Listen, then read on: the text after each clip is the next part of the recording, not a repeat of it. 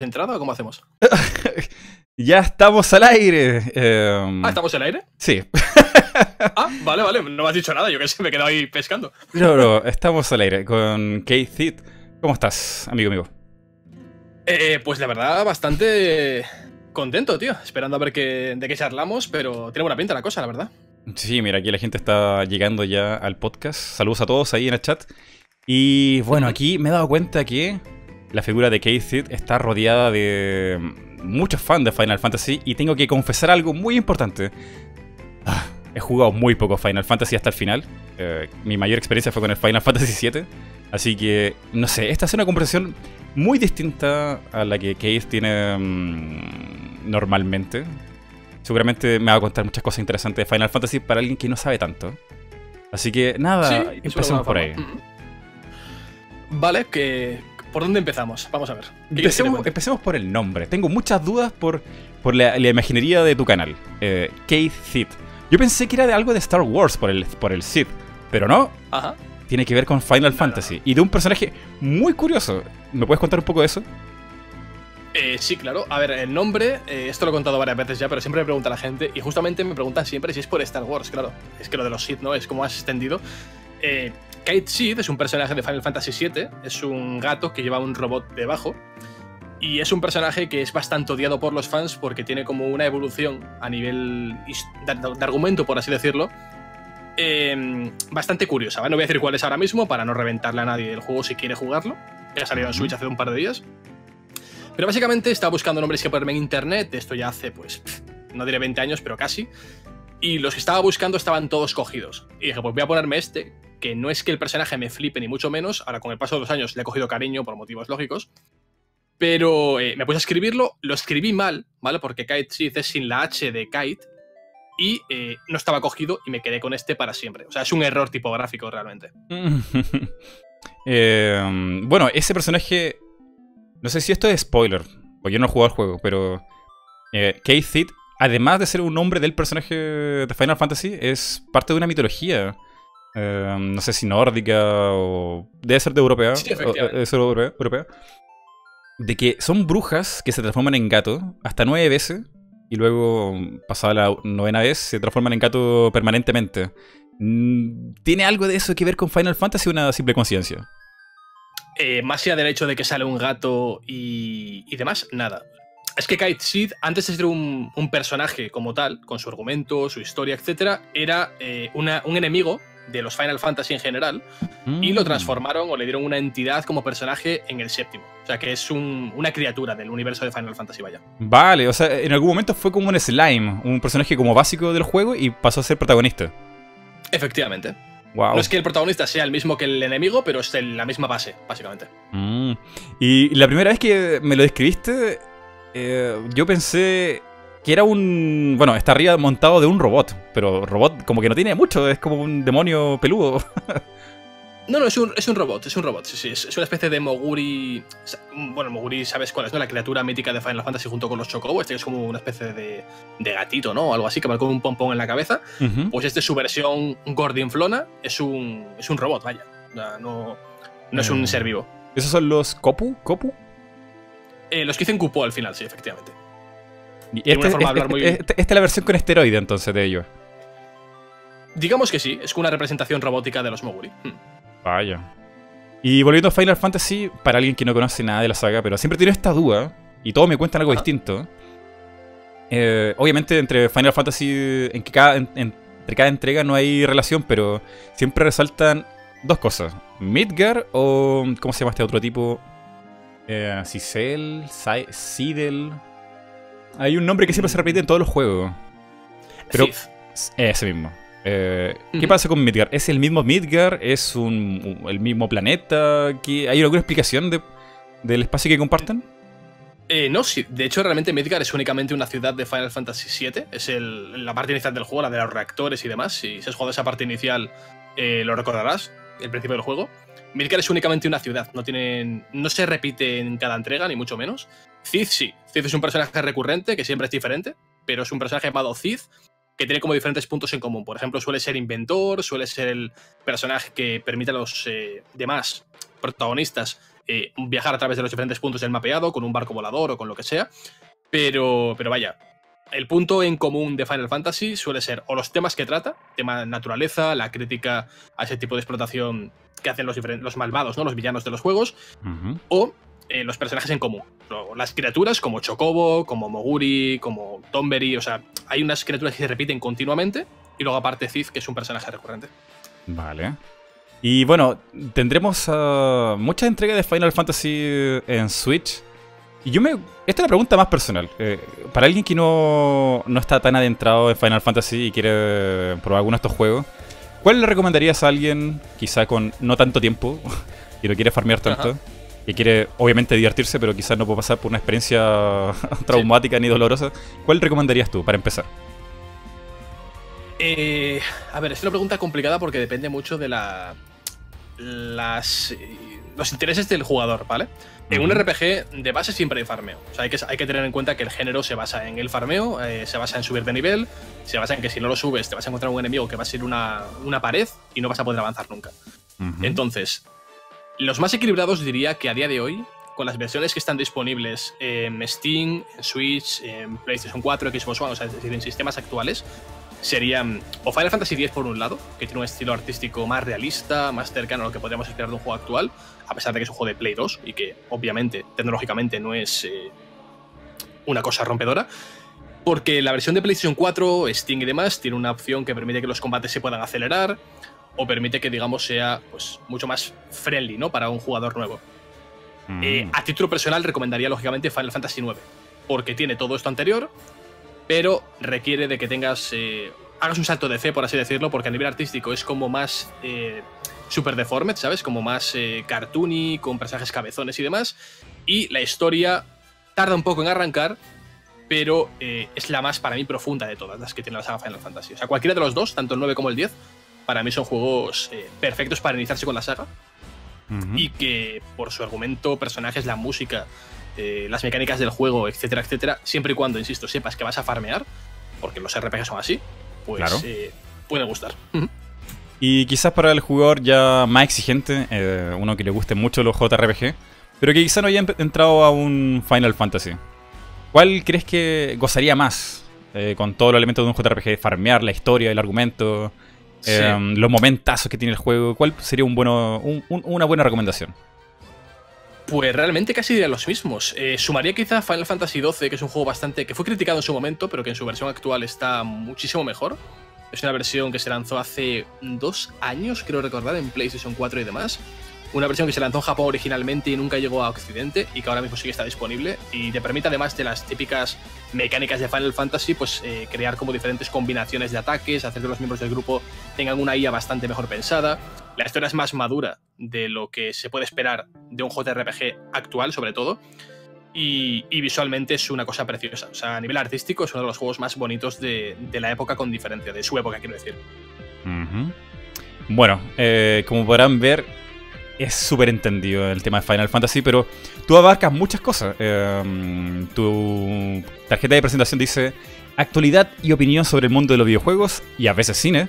Además de estar en YouTube, está también dentro del equipo de Phil eh, Affinity y Merestation. Y eres el autor del libro Final Fantasy La leyenda de los cristales. Tienes mucho repertorio para, hablar un montón sobre videojuegos. Pero si yo te preguntara, eh, ¿cómo te defines tú en tu canal? ¿Qué eres con tu canal? ¿Analista, videojuego, en general de actualidad? ¿Eres reviewers? Eh, das, das, opiniones? O, ¿O es más que nada lo que más te gusta a ti y lo que quieres compartir con el resto, sin definición. Eh, tiro, más por lo último. O sea, empecé el canal con una ambición un poco más analítica, un poco más crítica. Eh, tenía secciones que eran, entre muchísimas comillas, siempre desde la, eh, la capacidad que tenía ¿no? para hacerlo, que no era muy alta, eh, hacer semidocumentales, ¿vale? O sea, semidocumentales en el sentido no de ir a grabar eh, planos espectaculares y demás, sino por lo menos eh, jugar a un juego, analizarlo, pero aportar también datos históricos sobre el juego, ¿sabes? ¿Quién lo hizo? ¿En qué contexto salió? ¿Qué aportó al género en su momento? Ese tipo de cosas, ¿vale? Hacer una review, pero un poquito más extendida.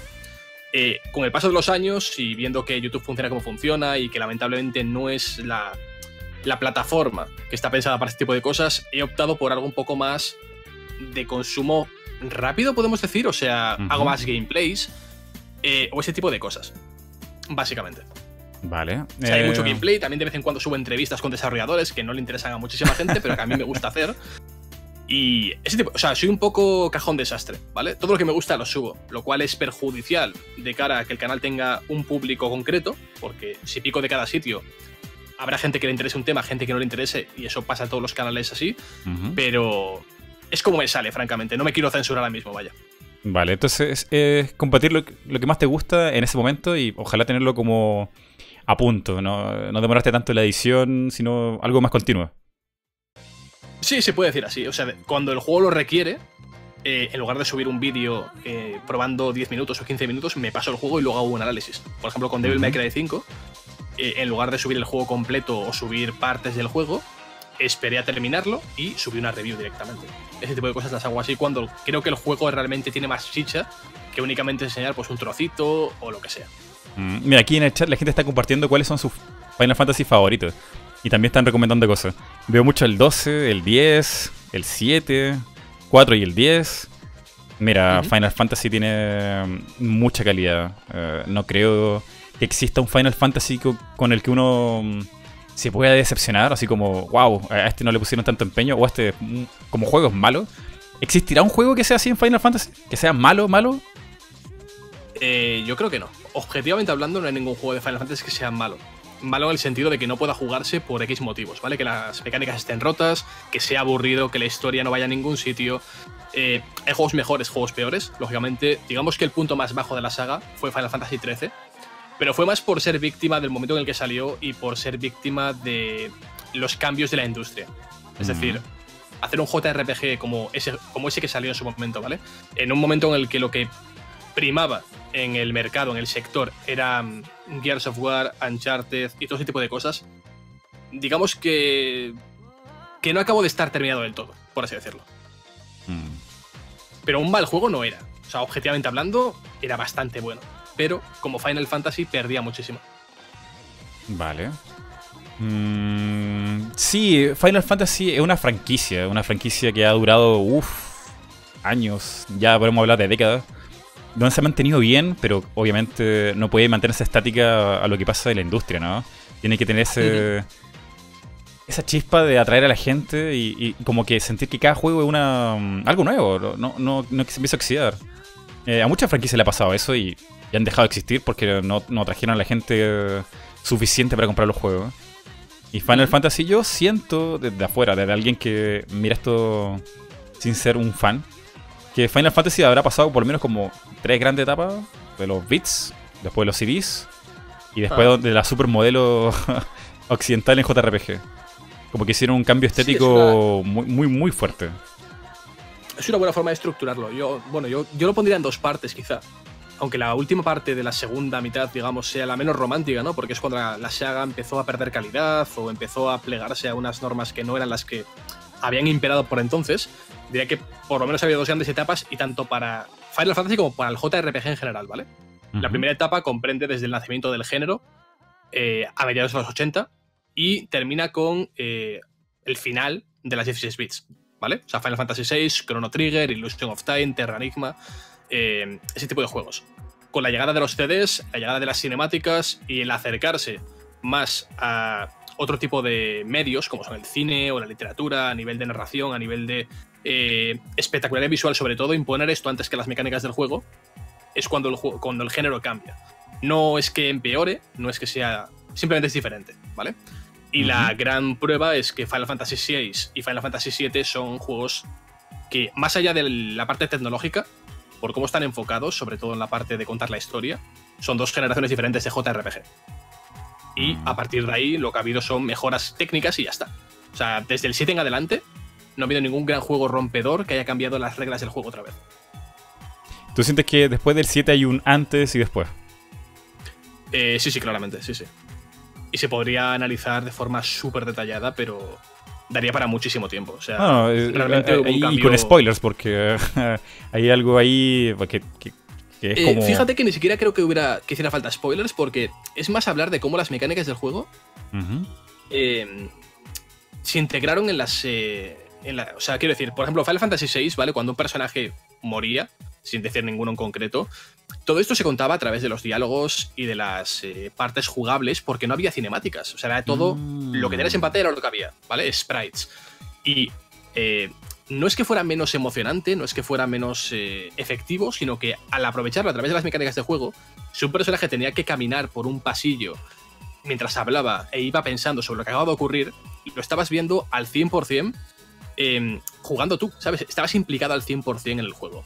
Con la llegada de los CDs, con la llegada de las eh, 32 y 64 bits, lógicamente, al haber cinemáticas, el jugador pasa a ser un espectador y no es el que controla directamente las cosas. ¿Entiendo qué te quiero decir? Pues básicamente Claro. eso fue lo que hizo que, que con el salto a las 3D, el. Bueno, no necesariamente la generación, porque hubo juegos en 2D en PlayStation y demás, tipo Suicoden, pero con el salto a las 3D y el aprovechar las cinemáticas como recurso narrativo en lugar de únicamente como complemento a ello, pues básicamente se perdió un poco de esa filosofía, pero vamos, que Mm. no es que sea peor, simplemente es diferente.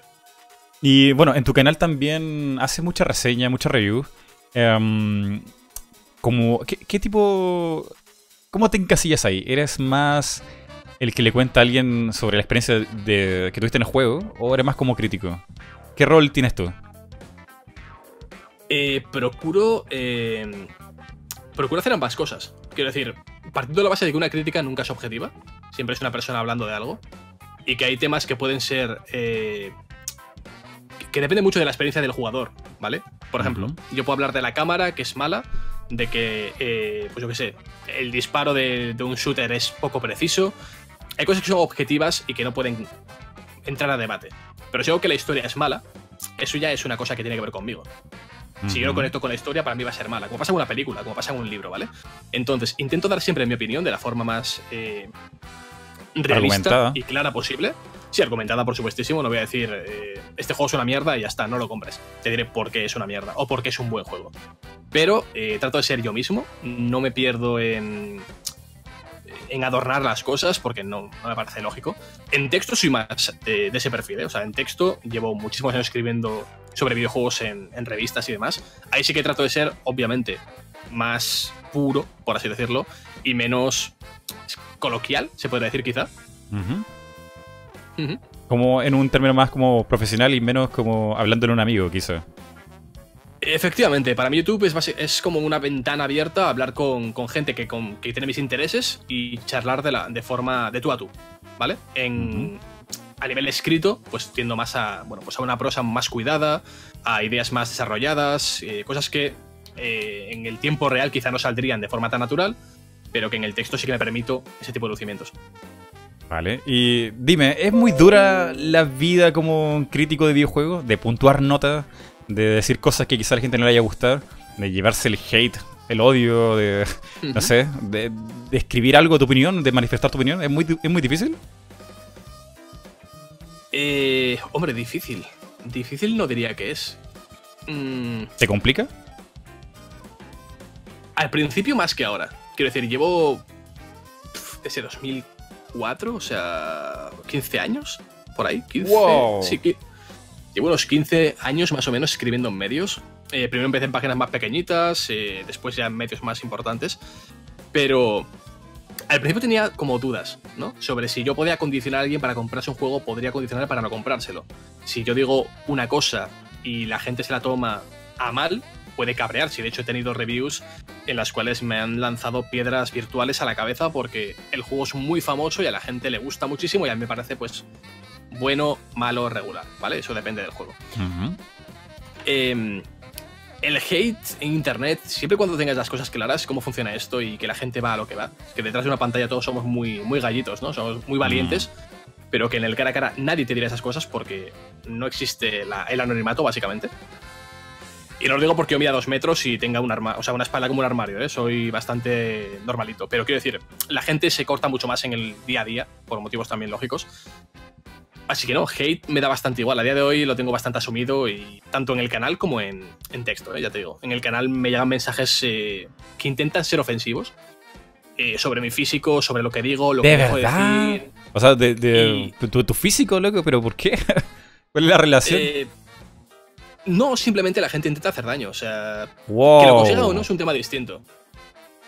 A mí, a día de hoy, mm, vamos, eh, sinceramente, eh, me provoca una absoluta indiferencia. De hecho, me río con ello muchas veces. En Twitter muchas veces he compartido cosas que me mandan porque es que son hilarantes. Eh, incluso algunos son creativos con la maldad. Hay gente que es creativa. Se inventa cosas muy graciosas. Wow, pero este hombre tiene, tiene el cuero duro, loco. No, no, te, no te entran balas. No, a día de hoy no, francamente. O sea, hace muchísimo tiempo que no leo un comentario que me haga daño. O sea, muchísimo tiempo. Y daño en el sentido de. Tampoco es que me haya entrado una- en una depresión nunca, ¿vale? Pero sí hay comentarios que en su momento pues me podían molestar más. Ahora mismo me da igual. Me pueden decir lo que quieran. Mm. Sobre los comentarios hilarantes en Twitter, ¿puedo compartir algunos? Tengo aquí uno de un chico bastante curioso. Eh, sí, claro, por supuesto. Vía libre. Vale. Vamos a ponerlo aquí en pantalla. Y ahí vamos a leerlo. Se ve un poquito chiquitito, lo vamos a agrandar un poco más. Ahí.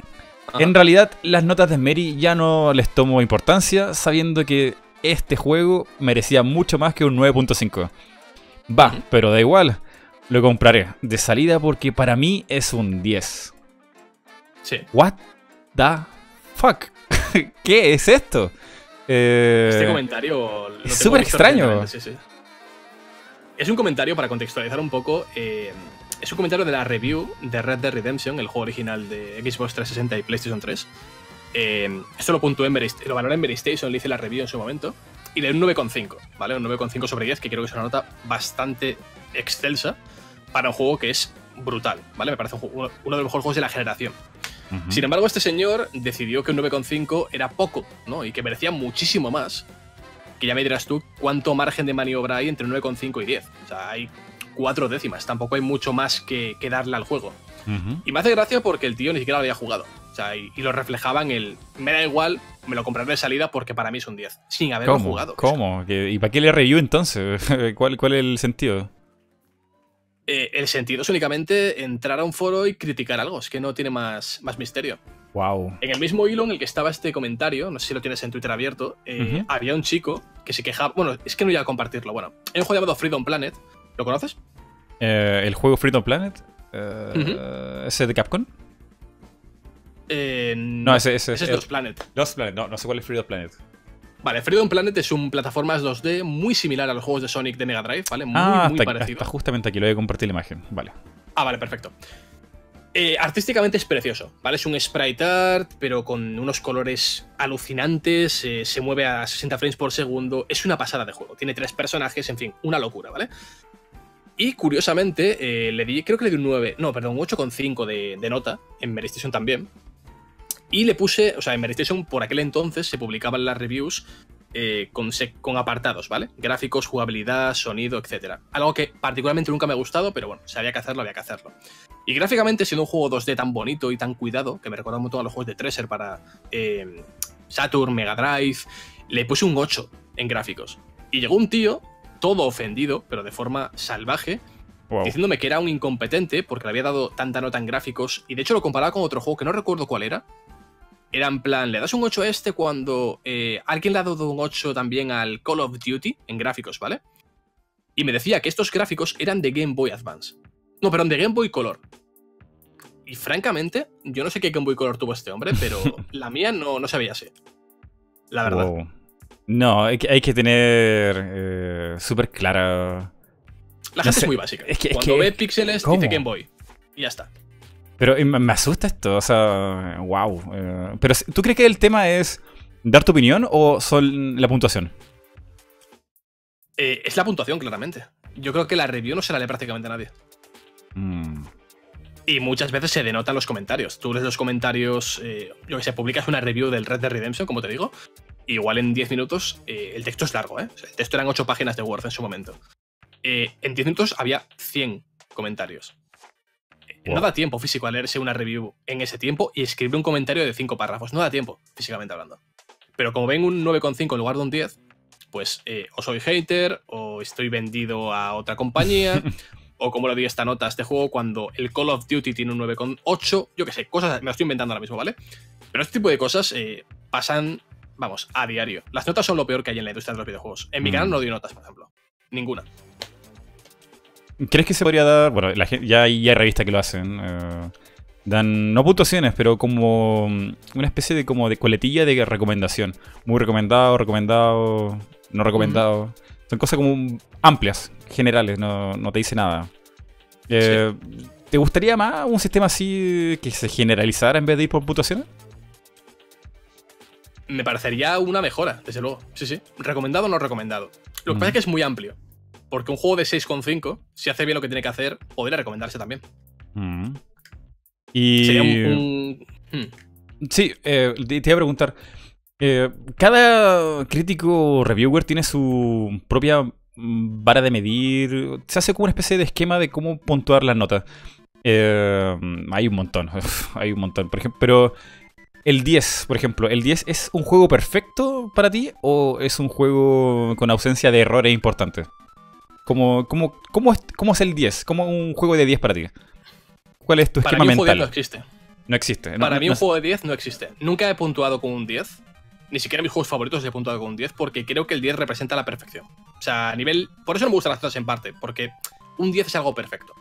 En Mary Station un 10 es una obra maestra. Y dentro de esa categoría sí que considero muchísimos juegos, lógicamente, ¿vale? Eh, pues Chrono Trigger para mí es una obra maestra. Eh, Final Fantasy IX para mí es una obra maestra.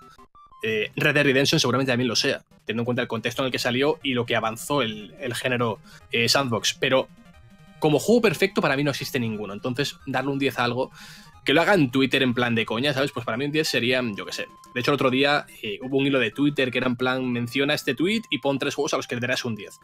A título personal, puse el Final Fantasy IX, puse el Super Mario World de Super Nintendo, que es mi favorito de, de los Mario 2D, y un tercero que no recuerdo ahora mismo, pero vamos, alguno puse por ahí. El Red Dead creo que puse, de hecho. Eh, pero te digo, para mí un 10 no existe. Entonces, Dale, sí, eh, sí, porque uno piensa que todos tienen como el mismo esquema a la hora de medir las notas y no, cada analista tiene su, forma de ver el 10, el 9, el 8 y, y cosas así. Sí. Eh, está la gente que, claro, como tú, que quiere un juego perfecto, pero al mismo tiempo eso no existe, es como un imaginario. Siempre hay algo mejor, siempre se puede mejorar algo, siempre hay un, un detalle Sí, que podría claro, ser no mejor. Es tanto, no es tanto por ser inconformista, ¿eh? Quiero decir, hay juegos que me parecen brillantes y que recomendaría jugar mil y una veces. Y no les daré un 10, no porque crea que no merecen ser jugados y, ya digo, redescubiertos y que las generaciones venideras sigan jugándolos y disfrutándolos, sino porque, ya digo, el 10 para mí no existe. Entonces, le puedo dar un 9,9, ¿sabes? Que es lo más parecido a un 10. Pero es una estupidez. Es que las notas en general son una tontería. O sea, si escribo un texto de 8 páginas de Word y me, me tomo la molestia de escribir el texto y de hacerlo lo mejor posible y de pasarme el juego completo para buscar los detalles más importantes y la gente se queda con una nota, mi trabajo está siendo menos valorado por una parte y por otro lado es que la nota no tiene tampoco por qué ser representativa del texto, ¿sabes? Mm. Con un 10 sí, vale, vas a hablar siempre con, con palabras mayores, pero con un juego de un 7, ¿qué? ¿Qué dices? Claro. ¿Y mm, cuál te parecería a ti que es el rol del que hace los análisis? ¿Cómo, cómo describirías a la persona que quiere dedicarse a hacer análisis de videojuegos? Depende del medio en el que trabajes y depende de las ambiciones que tengas. O sea, originalmente los reviews, eh, en España por lo menos, no sé cómo serían otros eh, países, Ujú. bueno, IGN también funcionaba así, en medios anglosajones, IGN, GameSpot, eh, todo este tipo de cosas, eh, estaban distribuidos por apartados, lo cual era una forma de hacer reviews muy sencilla. Yo que sé, dedicabas cinco párrafos a hablar de las mecánicas de juego, eh, yo que sé. Hay este tipo de misiones, eh, tienes estos modos de juego, con estos botones saltas, te mueves, disparas, esto funciona porque sí, esto funciona porque no. O sea, esto no funciona, esto se hace repetitivo, era muy básico, ¿vale? Luego, pues eso, apartados de gráficos, de sonido, yo qué sé, algo muy estructurado. Y era muy fácil hacerlo, pero realmente a nivel, digamos, literario, ese texto no valía para nada, porque no te aportaba nada. Ahora, en el presente, tiendo a hacer textos un poco más pensados. Es decir, si quiero hablar de Final Fantasy IX a día de hoy, a diferencia de lo que hice en su momento con, con mi review cuando la publiqué hace mil años, hablaría de, los temas que trata el juego y de cómo yo conecto como persona con ellos, por ejemplo. Es algo más personal. Mm.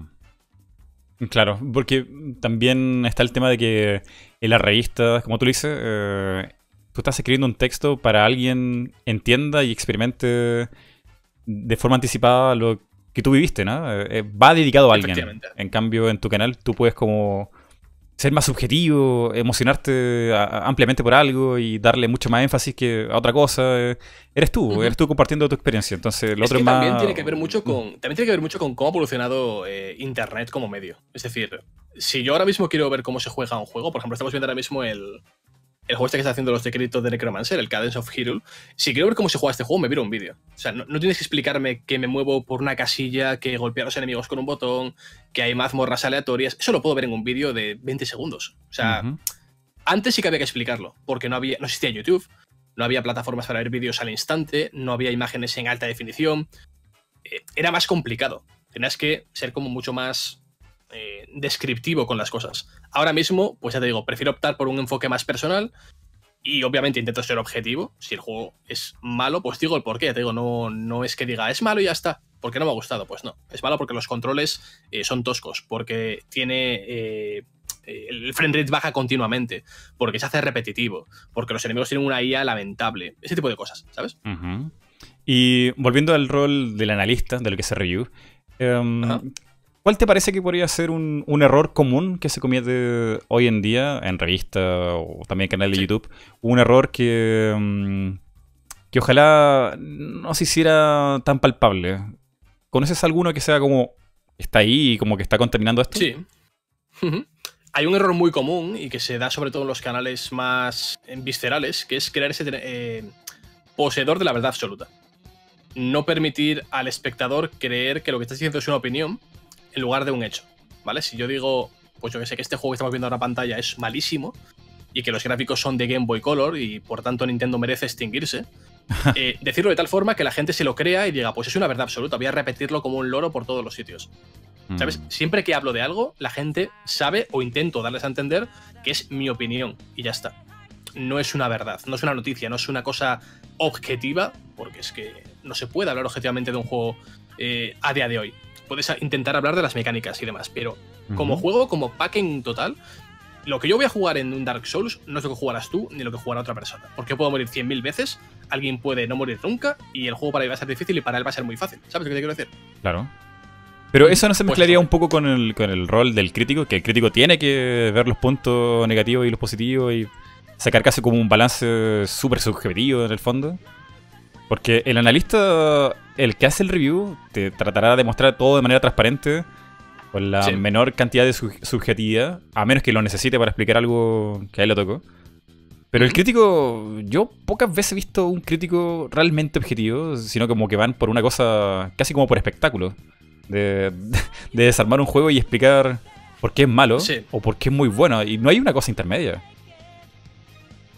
Hombre, es, es que realmente el papel de crítico y analista bajo mi punto de vista, es el mismo. Quiero decir, puede ser un crítico eh, totalmente visceral y decir que algo es malo porque no te gusta, pero para mí eso es, fallar como crítico. No estás poniendo algo en, encima de la mesa, no estás dando argumentos. Estás únicamente eh, lanzando, pues, frases rimbombantes. Entonces, cuando hago un análisis intento ser objetivo en las partes en las que puedo serlo, pero yo no puedo decir que la historia es malísima cuando igual a una persona sí le gusta la historia. Mm. Vale. Bueno, es que es difícil verlo así. Porque claro, lo que tú dices tiene razón, pero en la práctica, por lo menos en YouTube, es como casi como un deporte hablar mal de algo, criticarlo, y eso. Pero, ¿Cuándo se critica algo bueno? ¿Cuándo se ha hablado de un buen juego para resaltar todos sus puntos? Por lo general es una cosa como más de mm, de entretenimiento. Hablemos más de este juego. Hablemos mal de este juego y hagámoslo pedazo. Como, sí, claro. No sé, como que no, no hay algo serio ahí. Y aún así la gente lo toma como que un analista serio y todo. O crítico serio. No sé. Pero la gente quiere sangre. La gente únicamente eso, quiere Eso, y la gente quiere sangre. Es el problema. La gente ha convertido los programas de entretenimiento de televisión, en plan, no sé si lo conocéis por vuestro país, uno que se llama Sálvame, ¿sabes cuál es? No, no, no, no, no me suena. Es un programa básicamente de chismorreos de famosos, ¿vale? Van famosos a un plató, se ponen a lanzarse cosas entre ellos, que si tú te acostaste con tal, que si tú hiciste tal, que si no sé qué, que si tú cobraste la pensión de no sé cuál. O sea, es como chismorreos continuamente que generan un montón de malos rollos, pero que la gente lo ve, vamos, fascinadísima, ¿no? Y eso está llegando a los videojuegos en, YouTube por lo menos. Hay un par de canales eh, que se dedican, bueno, un par, hay muchos, ¿no? Pero se me ocurren un par ahora mismo en, mente que se limitan únicamente a sacar lo peor de los videojuegos. Se consideran a sí mismos grandes jugadores, pero sacan lo peor únicamente. Si Sony hace una cosa, Sony es una puta mierda. Si Nintendo hace una cosa, Nintendo es una puta mierda. Y nunca hay un término medio, siempre es extremos. Siempre todo es lo peor de lo peor de lo peor. Y como te decía antes, el mayor error que puede cometer un crítico es creerse poseedor de la verdad. Y esta gente se cree poseedora de la verdad. Mm. Ese es el gran problema que, que ocurre ahora mismo. Que si dicen, este juego es malo, es malo. Y ya está. No dan margen de que la gente diga, pues hombre, igual no está tan mal. ¿Sabes? Claro. Y bueno, mira, hay todo una, un tema, mm, yo creo que ya histórico, pero como que se ha ido resolviendo de a poco eh, con las revistas. Como, como, se, como se ven algunas revistas muy grandes. Eh, cómo han hecho Mm. noticias, cómo hacen el análisis. Y la gente como que le entra la duda, esto lo escriben porque, porque realmente lo piensan o, o está el dinero de por medio y cosas así. Entonces como que se ha hecho una especie como de, de mitología ya con el periodismo de videojuegos. Algunas veces con razón y otras veces, no sé, eh, por, por simplemente hateo y odio. Em, ¿Qué te puedo decir? Por ejemplo, en la, en la época de, de Nintendo NX, eran Sí. rumores, pero sabes, todos los días. Sin mentir, todos los días, o algún tipo de rumor o, o algo muy, muy exagerado que no tenía que ver mucho con la realidad o, o que no estaba muy bien argumentado con, con las fuentes, qué sé yo. Sí. Y, y yo me acuerdo que me cansaba. Era como, por favor, por favor, si yo no estoy buscando estas noticias. Y me llegaban, igual de algún modo, porque alguien me preguntaba o aparecía en, en la página principal de Facebook porque alguien lo quería compartir o... ¿Sabes? Como un exceso de información que era como imposible escapar. Entonces, está ese lado que la gente mira, mm, no sé si con, con duda la- alguna revista. No son todas. Dejemos claro que no son todas. Son algunas específicas. En algún momento muy específico cuando hay un tema muy candente. Entonces, claro, entiendo que algunas personas tengan cierta aversión con alguna revista o ya con los reviews. Porque le, ha- pasado eso. ¿eh? ¡Oh! Dame un segundo. Tan, tan, tan, tan, tan, tan, tan, tan. Acaba de pasar algo inesperado. Alguien se suscribió en Twitch y salió el jingle. Ah, genial. Muchas gracias.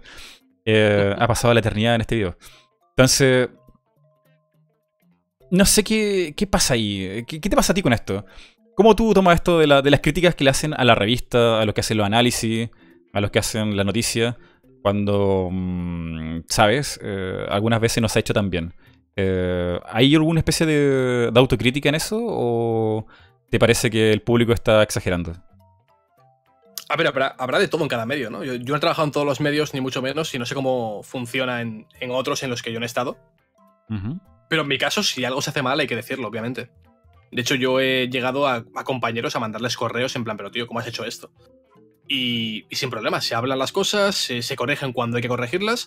A veces eh, no se puede hacer, por X motivos, eh, pero generalmente yo tiendo a, si cometo un error, decirlo, no tengo ningún problema. O sea, yo no, no tengo. No tengo un, un concepto de mí mismo tan alto como para no arrepentirme de algo que haya hecho mal, ¿sabes? Pero Ujú. eso es un tema.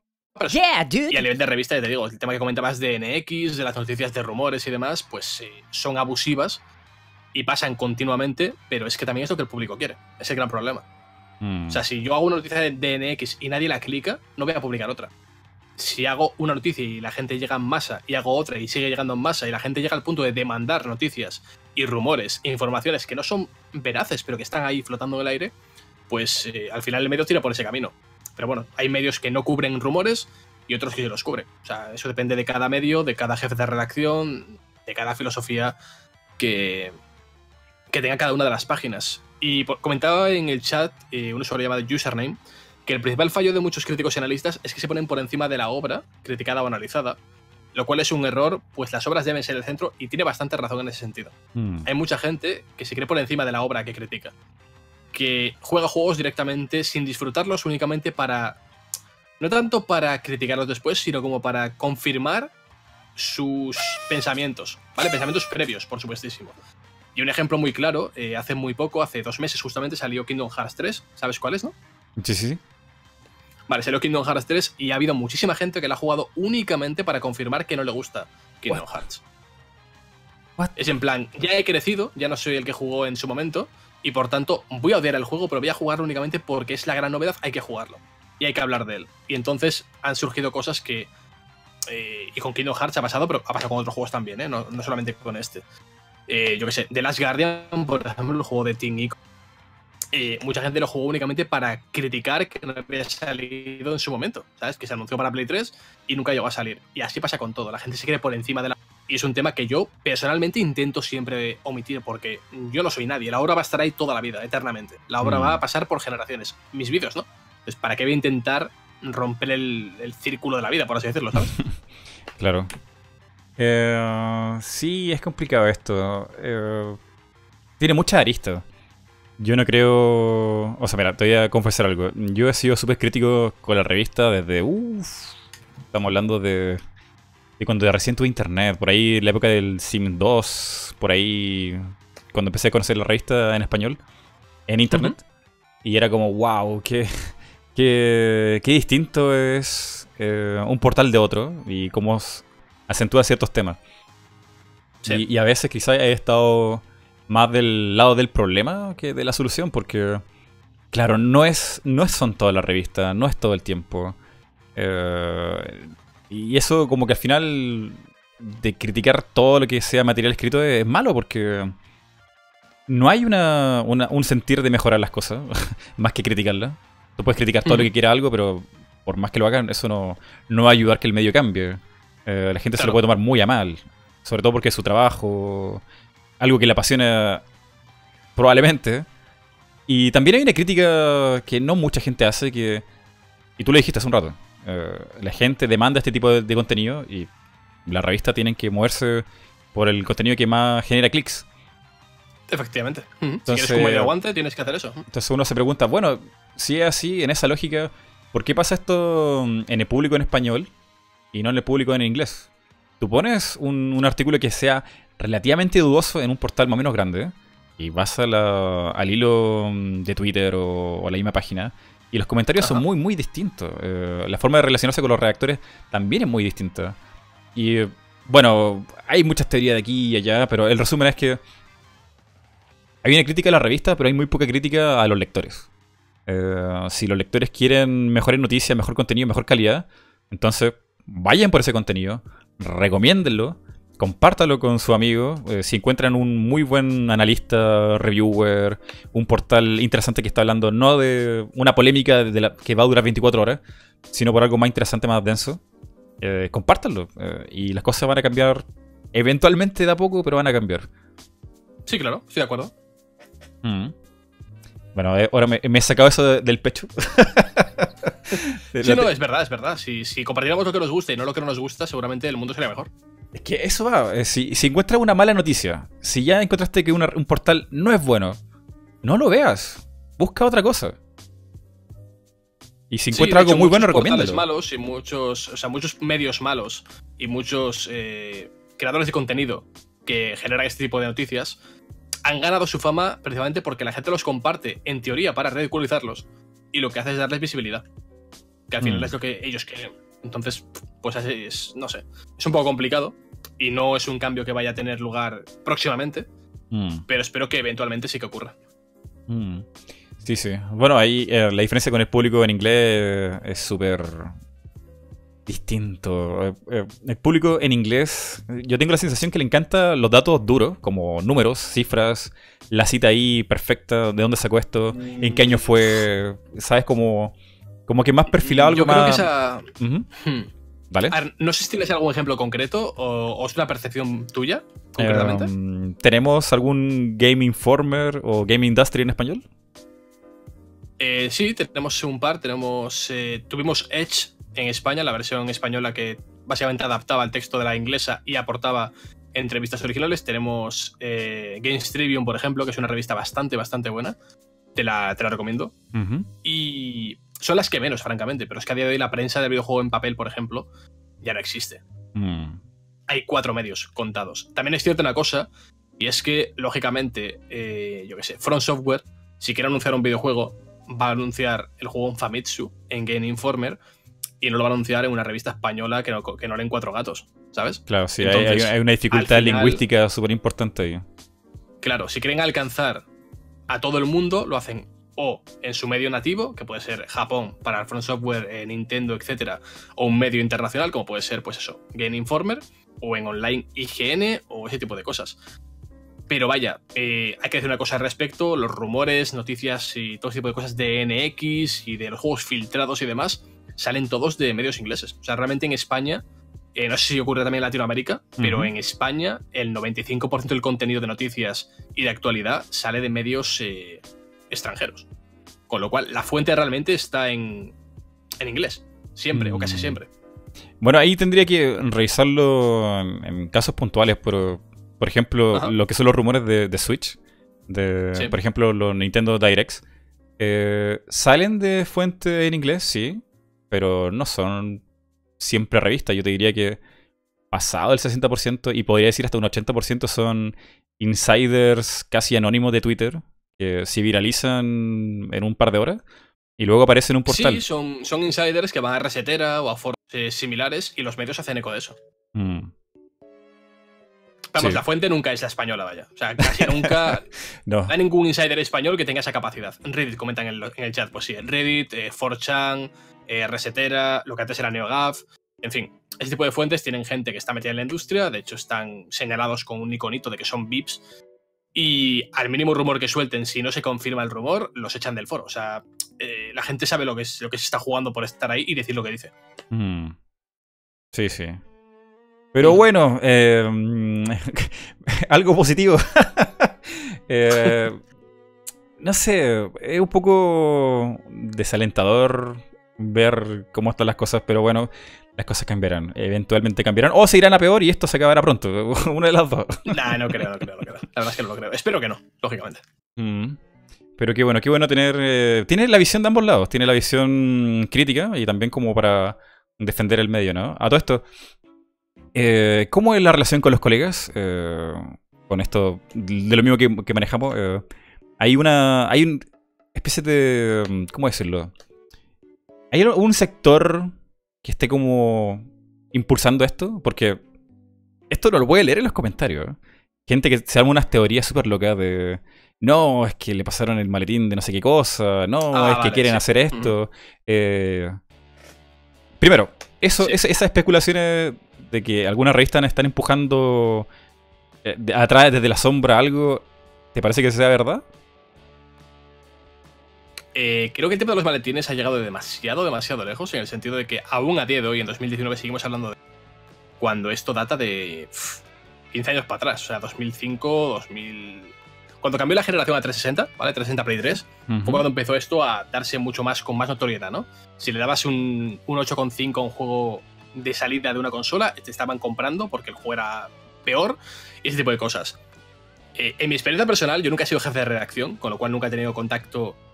O sea, he tenido contacto con distribuidoras y desarrolla- desarrolladoras y demás, eh, ya sea personalmente con entrevistas, en eventos y demás, o a través de correo electrónico, pero nunca me he visto en la tesitura de hablar con una desarrolladora en plan contratar un pack de publicidad o.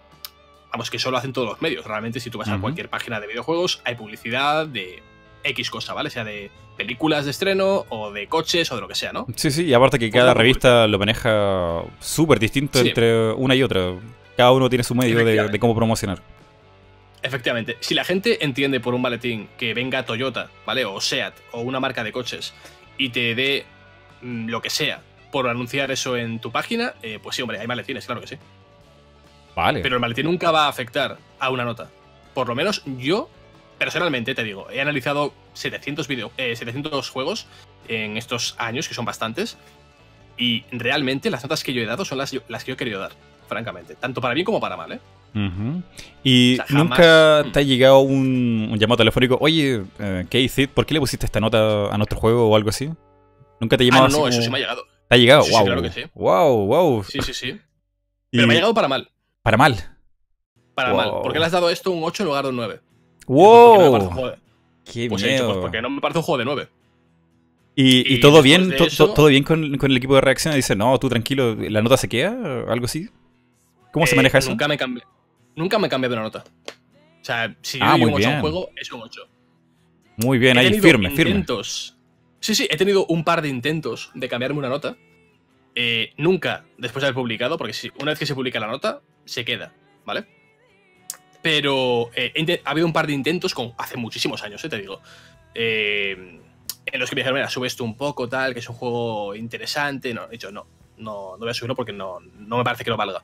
He llegado incluso a no firmar un texto eh, porque querían cambiar la nota y al final mantuvimos la nota que yo dije y lo firmé. O sea que en ese sentido mm, soy bastante férreo con, con el punto de vista. Si me parece un juego malo, es malo y ya está.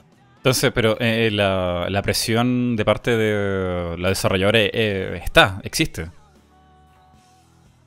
Hombre, por supuesto que hay presiones, claro que sí. Vale. No, es importante Sí, saberlo. Bueno, lo- yo lo he discutido con otras personas que también son periodistas, que también han estado aquí en el canal.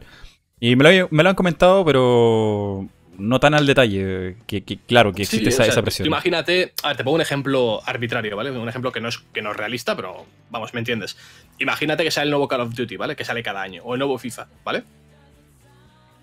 Y que eh, tienes una campaña de publicidad de ese juego en tu página y de repente el juego sale mal, eh, o sea, sale un mal juego de verdad y le das un 5. Pues eh, probablemente la campaña de publicidad se vaya a tomar por culo. Porque si destrozas el juego de lanzamiento estrella de una compañía, eh, pues igual no les compensas como medio para publicitarse, ¿sabes lo que quiero decir? Mm, claro. Es ese tipo de presión que realmente puede acabar eh, no afectando a que cambie la nota, porque si el juego es malo, es malo y ya está, ¿vale? Pero sí que puede afectar, obviamente, a, a, bueno, pues al funcionamiento del medio y a cómo se mantiene la relación con esa compañía y demás. Pero yo Mm. personalmente nunca he tenido que cambiar una nota. Wow. Qué impactante. Y bueno, sobre Mary Station. eh, Mary Station tiene un largo historial de. mm, bueno, en, en internet. eh, sobre todo, no, no sé cómo será ahí en España, si tendrá algún mm, medio en papel. Pero yo he conocido a Mary Ajá. Station netamente por, eh, por internet.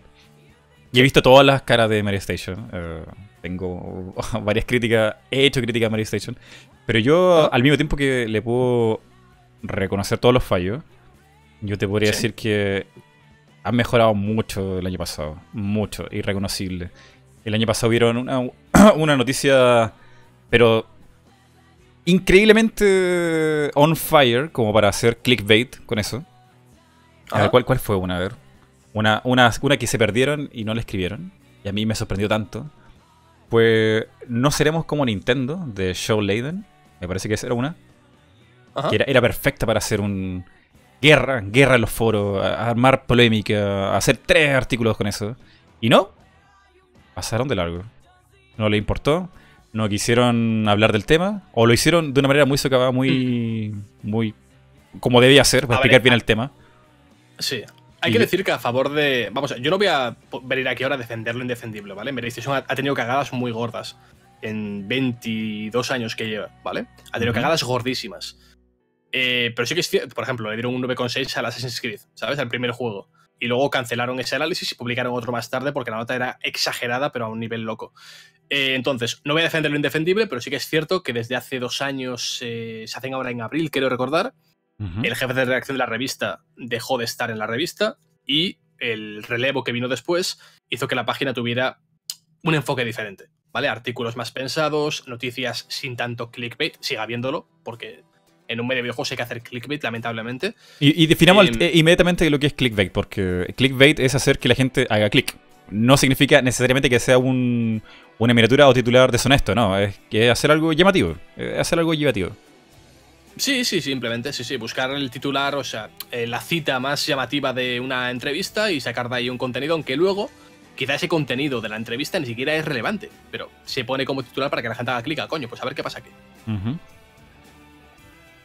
Y Sí, sí, decía eh, eso, que eh, ha habido un cambio generacional en la revista y se nota muchísimo y la calidad ha crecido a niveles absurdos. O sea, a día de hoy creo que se publica un, una feature, un, un artículo por día eh, que trata sobre perfiles de desarrolladores, eh, pues sí, repasos sagas completas. En fin, que a día de hoy la revista es mil millones de veces mejor de lo que nunca fue. O sea, está en Mm. su mejor momento. Sí, sí, ha cambiado mucho. Otra, otro titular incendiario y que tampoco hicieron eco, como el resto de revistas, e incluso una revista muy, muy importante que igual cayeron, fue cuando mm, Furukawa fue. A Furukawa, a Furukawa- Furukawa le preguntaron si iban a dejar de hacer consolas. No me acuerdo muy bien el contexto, ni, ni la cita, ni el titular, pero Ajá. se escribió así como en internet. Nintendo planea de hacer, dejar de hacer consolas y dedicarse a los celulares. Una cosa así horrible, horrible. Y Mary Station lo escribió muy bien el titular. Una cosa muy amplia, muy general, como Nintendo planea... Nintendo comenta sus planes a futuro, una cosa así. Y, Sí, algo más genérico. wow, Sí, sí, está bien. Estuvo, estuvo muy bien, muy bien. Y Ujú. nada, o sea, también hay que... Al mismo tiempo que uno tiene esta cosa activa, y creo que es una cosa muy latina, de criticar todo lo malo, eh, también hay que aplaudirle cuando las cosas se hacen bien. Y aparte que si tú refuerzas las cosas positivas, más chance hay de que se repitan en el futuro, que se mantengan esos cambios positivos. Hmm, totalmente de acuerdo. Muy bien, ya estamos arreglando el mundo con Keith Thit aquí. sí. Casi. Muy bien. Eh, volvamos a Final Fantasy, que es un temazo, temazo tuyo. Ajá. Voy a intentar rascar con mi cerebro que algo importante ahí, porque no soy un gran conocedor, pero, pero sí que he estado ahí en el momento que estaba Final Fantasy. Mm, dime, e-, esto está en, la mente colectiva de muchas personas. Eh, ¿Cuál te parece que sería un villano más emblemático en toda la franquicia? ¿Te parece que podría ser Sephiroth o Kefka? A ver, más emblemático por ser emblemático. entre esas dos opciones, porque seguramente tú puedes tener una tercera opción, pero entre esas dos encasilladas. ¿Cuál podría ser más emblemático? a, nivel, a nivel de ser más emblemático, más icónico y el, villano con el que la gente ha crecido a nivel generacional es Sephiroth sin ningún tipo de duda. A nivel de, vamos, presentación visual, eh, desarrollo de personaje, Sephiroth es el villano por antonomasia, no diré de Final Fantasy, sino del JRPG en general. Wow. Ahora, a mí personalmente me gusta mucho más Kefka, me gusta muchísimo más. Me parece mucho más interesante, tanto su personalidad como su desarrollo y su diseño. Eh, Sephiroth creo que está un poco sobrevalorado, francamente. Pero eh, entiendo que es un personaje que, generacionalmente hablando, o sea, Final Fantasy conoció en Occidente con Final Fantasy VII. Entonces es normal que, ese sea el más reconocible, ¿no? Como, pasa con Cloud Strife, que es el protagonista del juego. Eh, y saliendo de esas dos casillas, ¿cuál sería para ti uno emblemático o el personal favorito? Eh, seguramente Kefka. Kefka me parece un villano espectacular. No sé si has llegado a jugar a Final Fantasy VI, si no te lo recomendaría. Es precioso el juego a nivel visual, es sprite puro.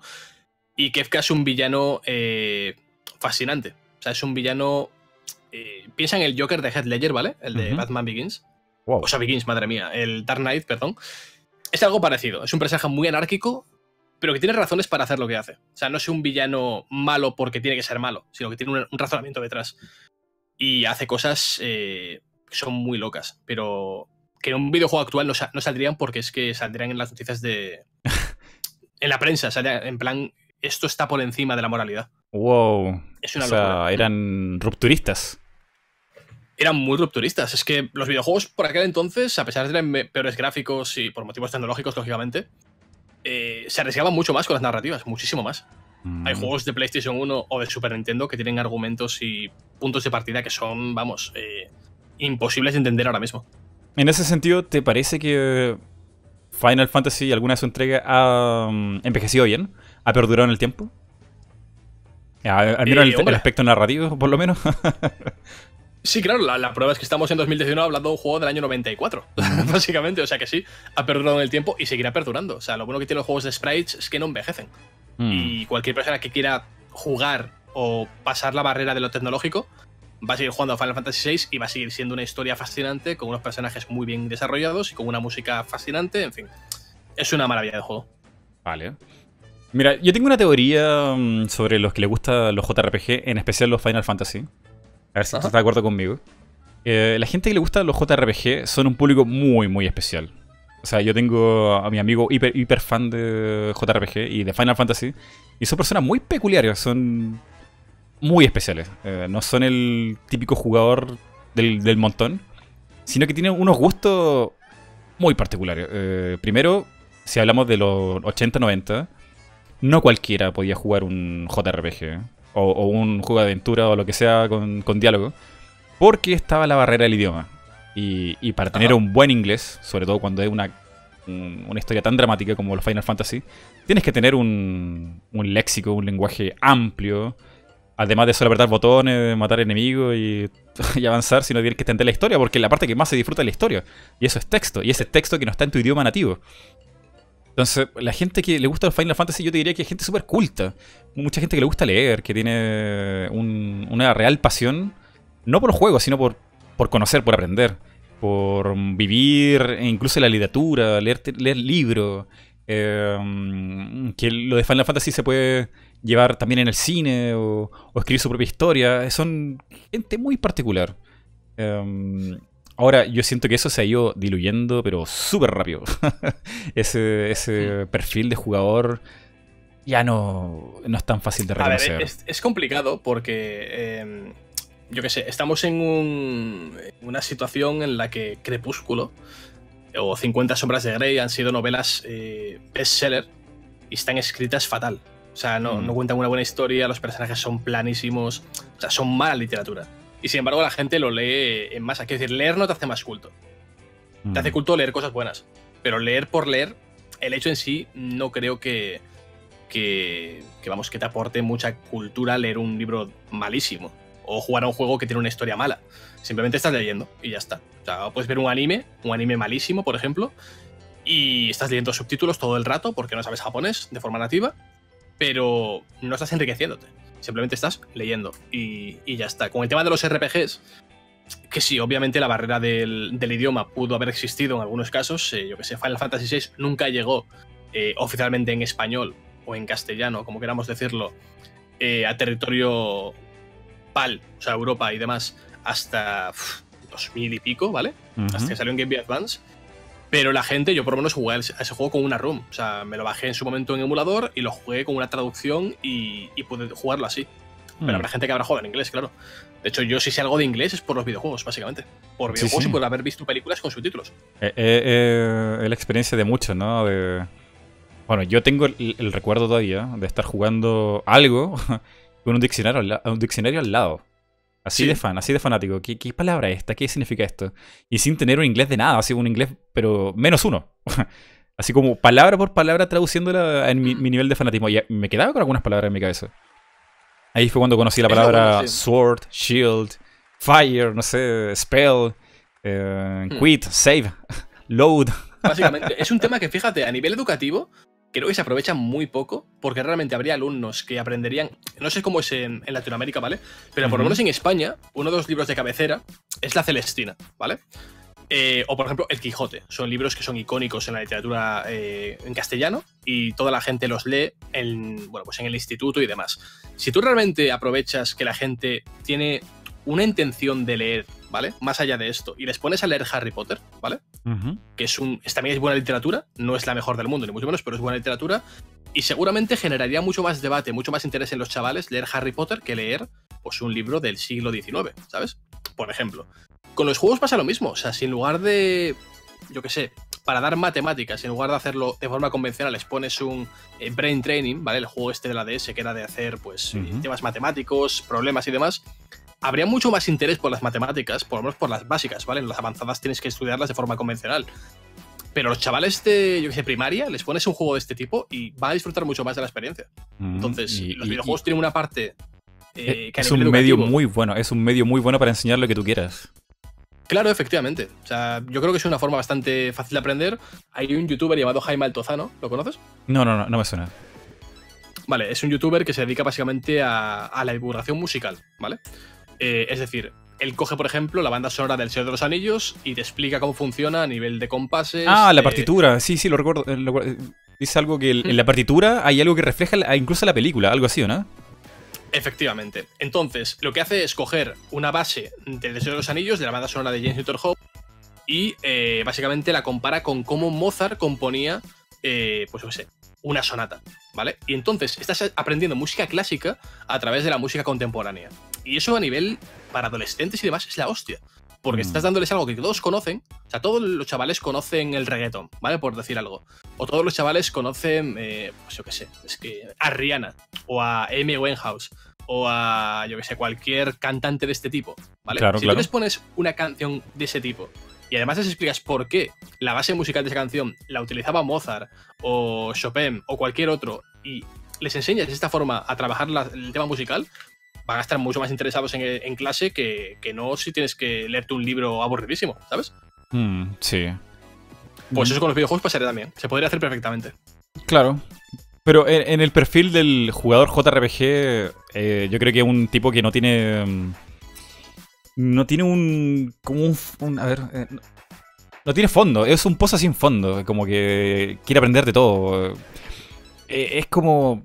El más hardcore gamer que puede haber, yo creo. Porque te puede soportar horas y horas leyendo ahí diálogos y entusiasmado.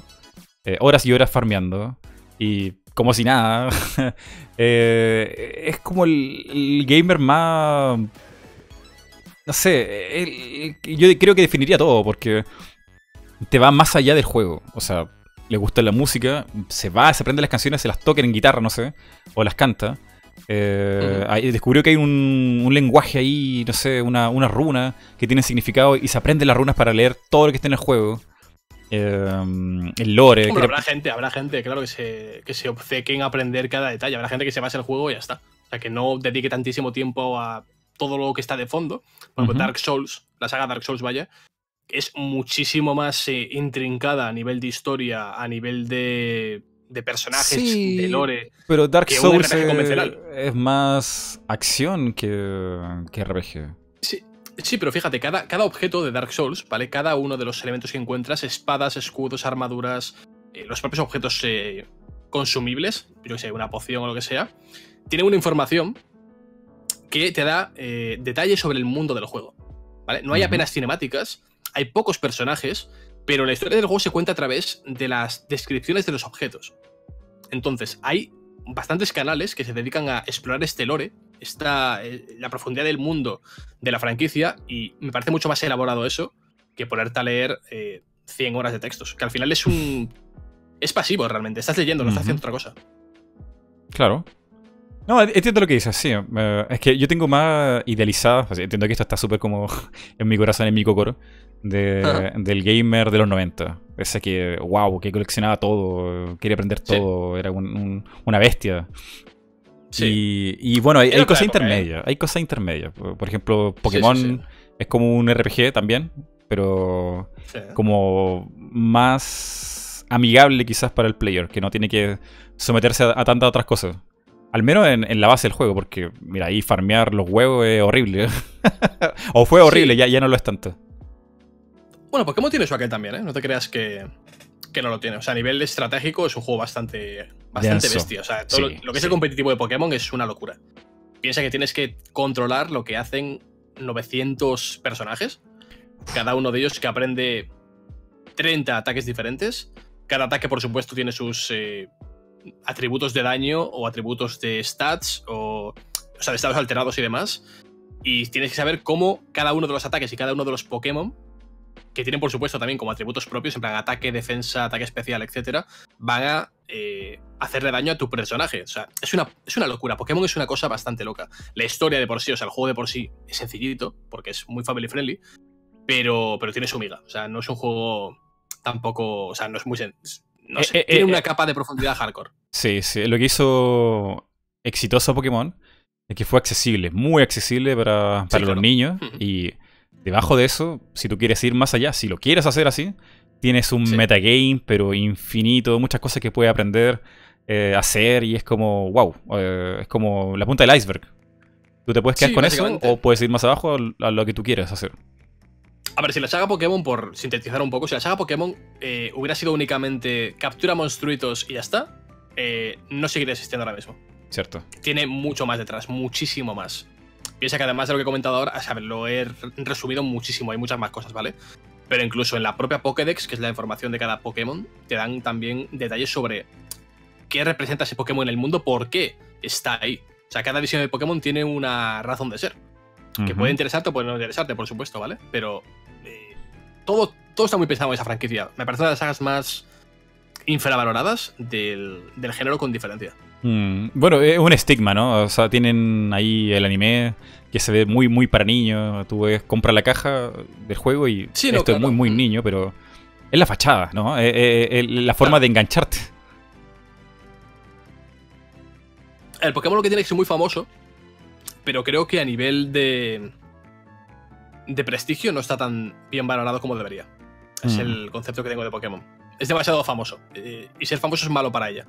Sí. Básicamente. Todo lo que sea famoso eventualmente se, transforma en algo odiable. Porque a todo le gusta y si a todo le gusta, yo quiero ser distinto y lo odio por default. Efectivamente. Vale, eh, volvamos a Final Fantasy. Vamos a hacer como este como tira y afloja. Todo este rato con, Final Fantasy. Eh, y sobre este mismo tema, ¿te parece que Final Fantasy se casualizó? Y si es la respuesta sí, ¿en qué momento crees que se, se notó más? se casualizó. O se suavizó mucho las mecánicas para que fuera más digerible. Yo creo que se intentó adaptar, eh, fracasando en el intento, al, estándar del videojuego moderno. Es decir, que cuando cambió la generación, como te comentaba antes con eh, mm. Final Fantasy XIII, ¿vale? Cuando salió PlayStation 3, Xbox 360, y el enfoque de los juegos era diferente al que había por aquel entonces. De hecho, el JRPG tuvo una crisis enorme eh, en esa generación, porque apenas se hicieron, los que se hicieron fracasaron prácticamente todos, y las únicas cosas que tiraron para adelante eran sagas muy establecidas. Entonces, realmente eh, hubo un gran problema con eso y, y, Final Fantasy pues sufrió por ello. Es bastante evidente. Yo que sé, Final Fantasy XV, por ejemplo, es un juego más enfocado a la acción. No tiene combates por turnos, eh, tienes un mundo abierto, tienes un montón de misiones o set quest que son relleno realmente para aumentar las horas del juego. La historia está mucho más descuidada de lo que había sido hasta ahora la saga y por tanto el enfoque era mucho más eh, gamey, por así decirlo, que narrativo. Y el juego por ello básicamente sufrió. Entonces, ¿se casualizó? No creo que se haya casualizado.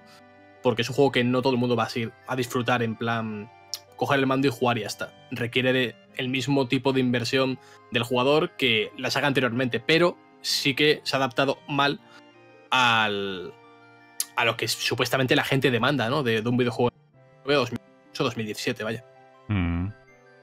Sí, y, es una cosa complicada porque cuando las compañías hacen un cambio muy fuerte en su juego, todas, o sea, todas, todas las compañías hacen eso, eh, pasa por dos etapas. Una, arriesgarse, hacer algo distinto, que la gente ha pedido, que por favor, eh, pero hagan otra cosa, que modernicen esto, bla, bla, bla.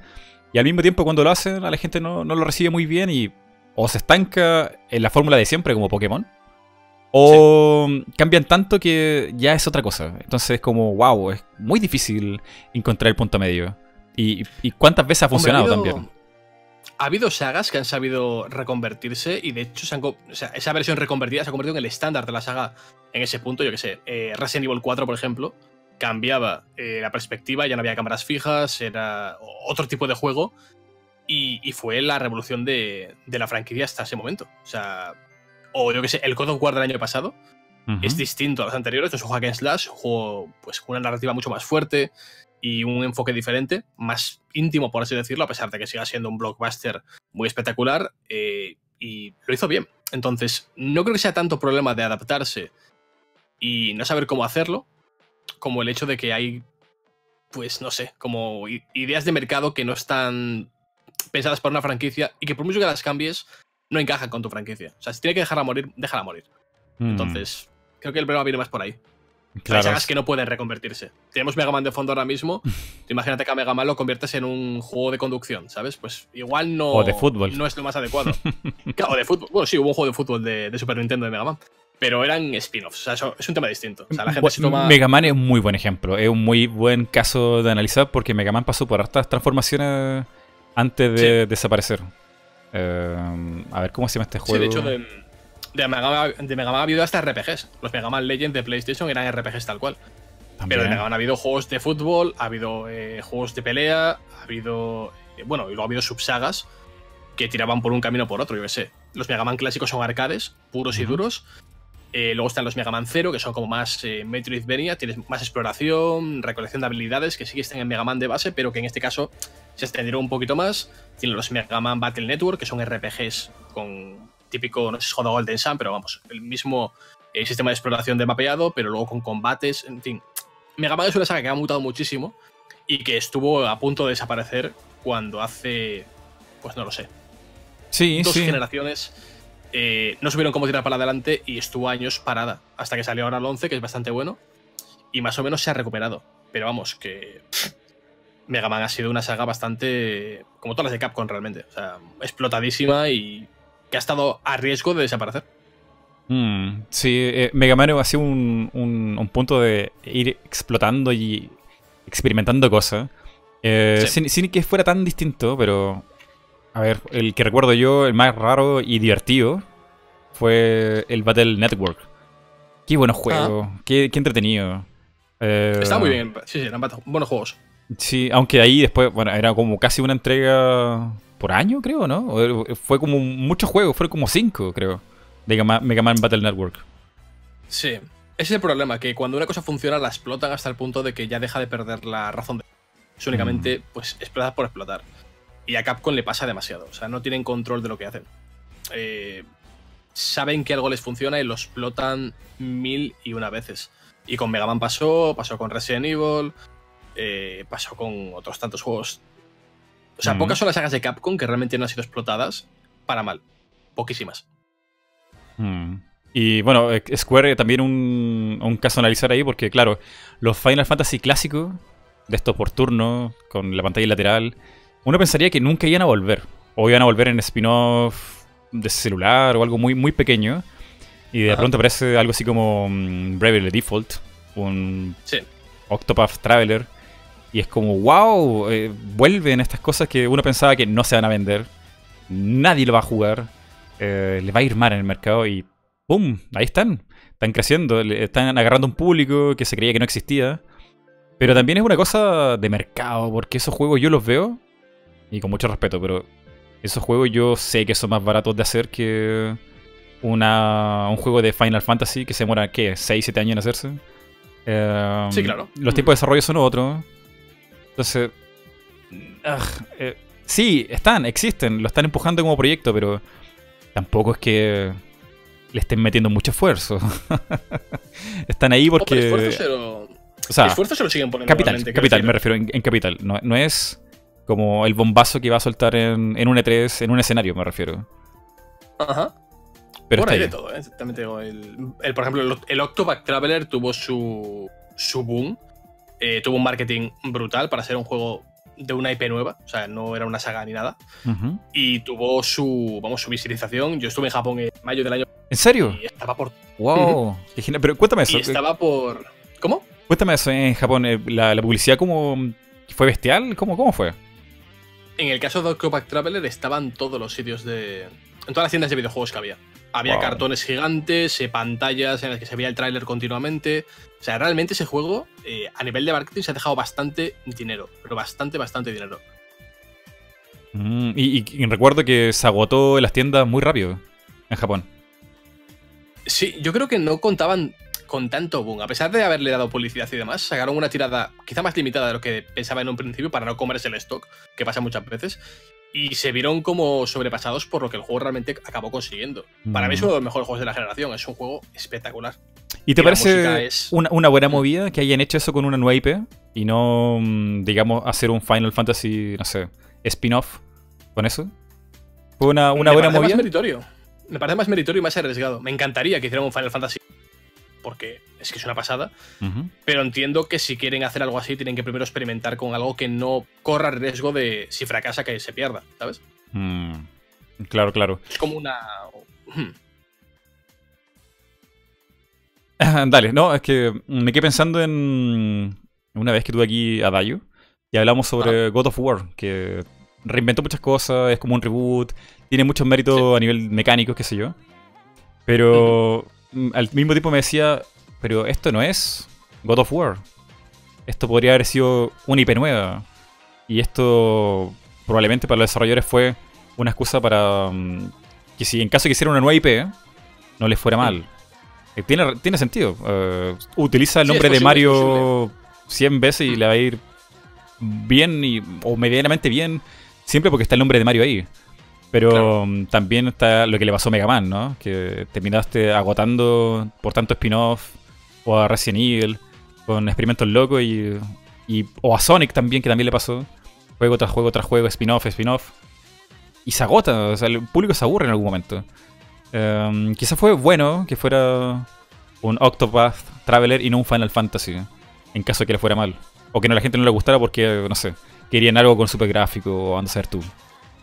Sí, claro, en el peor de los casos, desde luego, hacer una IP nueva es mucho más inteligente que hacer un. que tirar de una IP clásica, claro. Mm. También es cierto que cuando esto ven que han funcionado, podrían adaptarlo a lo que la gente está pidiendo, que es un Final Fantasy clásico. O un juego de estas características, pero al estilo clásico. Mm. ¿Y te parece que hay un nuevo rumbo que está tomando Final Fantasy en lo más reciente? ¿Están cambiando en, en alguna dirección? Eh, de momento no ha habido un gran cambio, es decir, el, el decimoquinto es el, bueno, el 15 lógicamente, eh, es en tiempo real, combates ya no son por turnos y demás, y salió hace tres años. O sea, de momento no hay ningún tipo de expectativa de cambio. No sabemos si eso va a ser un juego que se va a quedar ahí como algo eh, puntual, si volverán con el 16 a un estilo clásico. Date cuenta, por ejemplo, que Final Fantasy tiene 15 entregas numeradas, ¿vale? Pero aparte de eso ha habido 50.000 Final Fantasy, o sea, spin-offs ha habido chorrocientos, ¿no? Y algunos son combates eh, por turnos tipo Disgaea, otros son combates por turnos normales, tipo RPG convencional, otros son en tiempo real, hay un Final Fantasy que es como un Monopoly, que es tipo Mario Party más bien.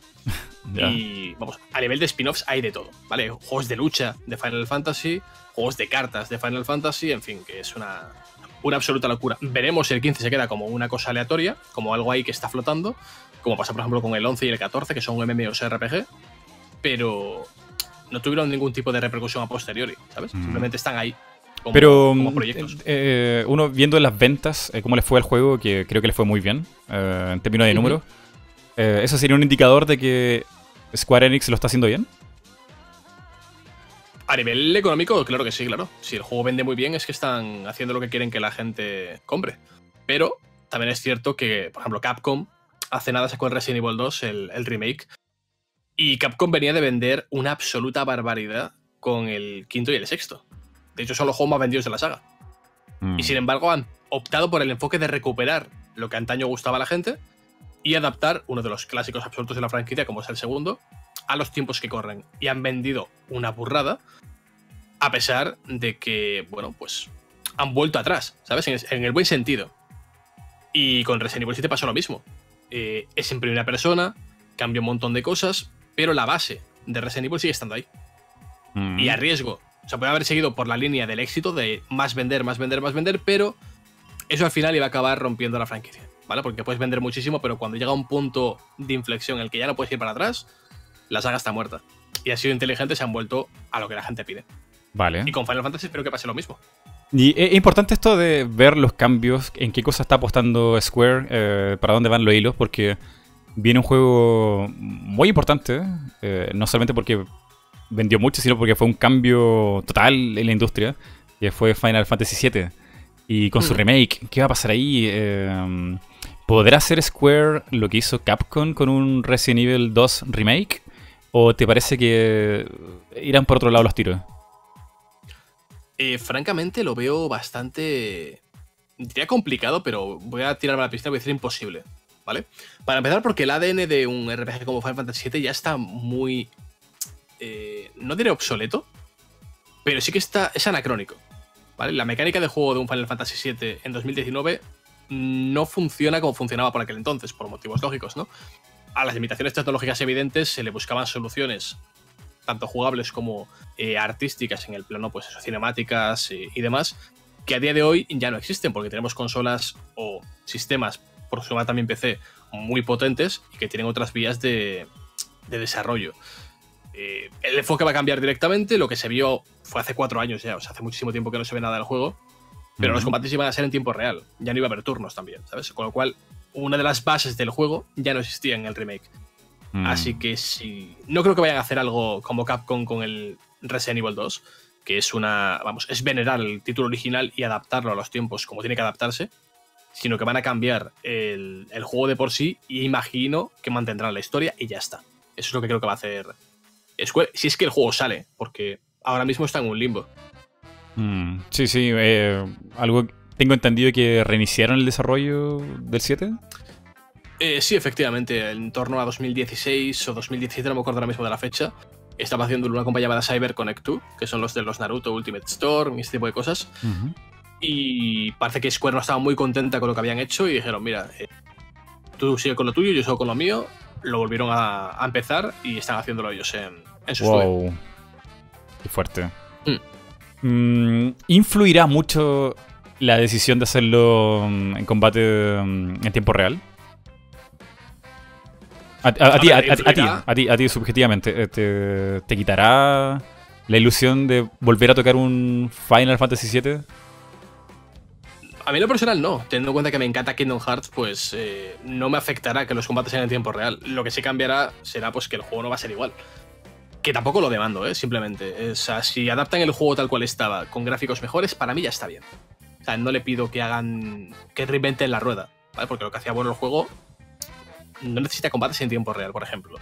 Ni combates por turnos. O sea, los combates de por sí no eran lo más determinante del juego. Era la historia, cómo estaba contada y cómo los personajes se relacionaban con el mundo en el que estaban. Tanto a Mm. nivel jugable como a nivel mecánico. Entonces, eh, personalmente, obviamente lo voy a jugar porque, a ver, no voy a engañar a nadie, voy a jugarlo. Y si está bien, pues disfrutaré muchísimo. Y si está mal, pues me aperará un poco. Pero la única evidencia que tenemos es que, por muy mal que salga el remake, el original siempre va a estar ahí. O sea, no pueden destrozarlo, no pueden romperlo. Va, va a seguir siendo una obra maestra siempre. Entonces, pues bueno, es una Mm. alternativa. Sí, sí. Mm, sí, bueno, hay, hay muchas opiniones de sobre el Final Fantasy VII Remake. Eh, he leído gente que, mira, no sé, que sea combate mm, no por turno, ya lo tiran como que esto no, no es mi Final Fantasy VII. Y es como, igual es difícil porque es como luchar contra tu nostalgia. Eh, Sí. Nunca vas a tener de vuelta esos momentos cuando lo jugaste por, por primera vez. Es, es difícil que eso ocurra. Eh, muy, muy difícil. Y sobre todo porque creo que el 7 envejeció mal, quizá. Lo siento muy lento. Eh, las peleas duran mucho. Jugarlo ahora, el 7 original, siento que no. No ha envejecido muy bien. Hacer eso de nuevo.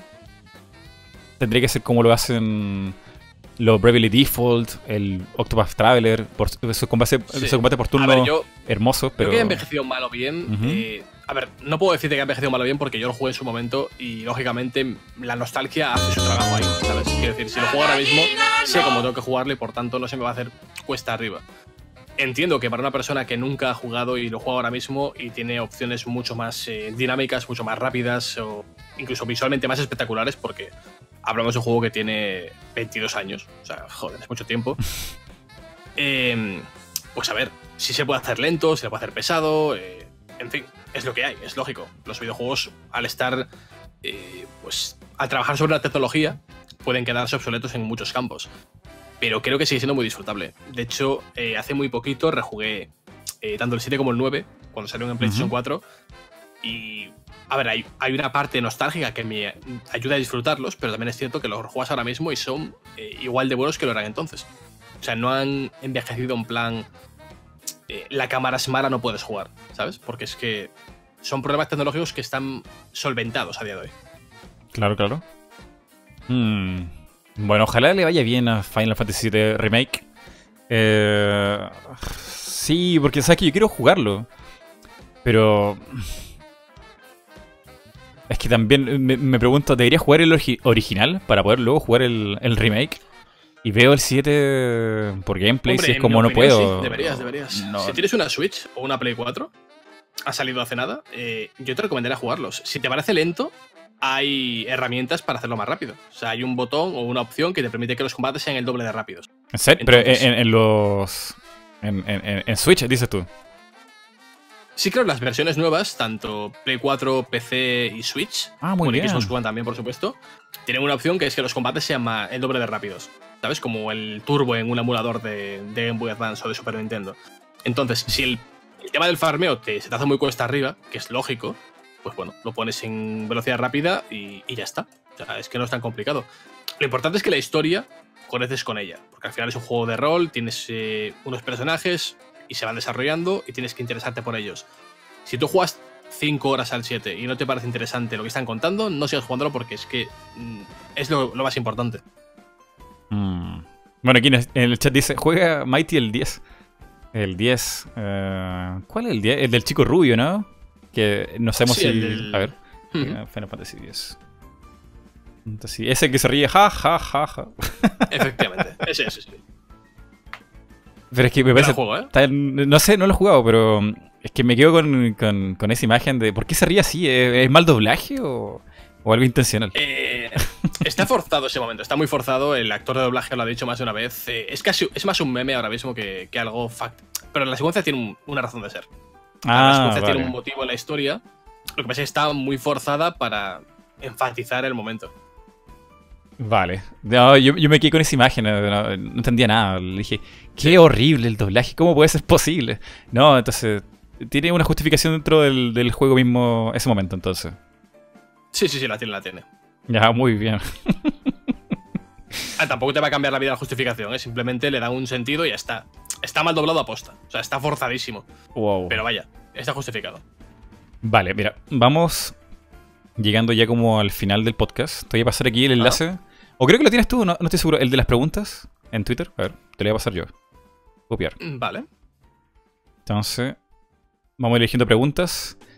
Eh, a ver, tengo aquí la pregunta de un chico que es muy fan tuyo, muy, muy, muy Ajá. fan.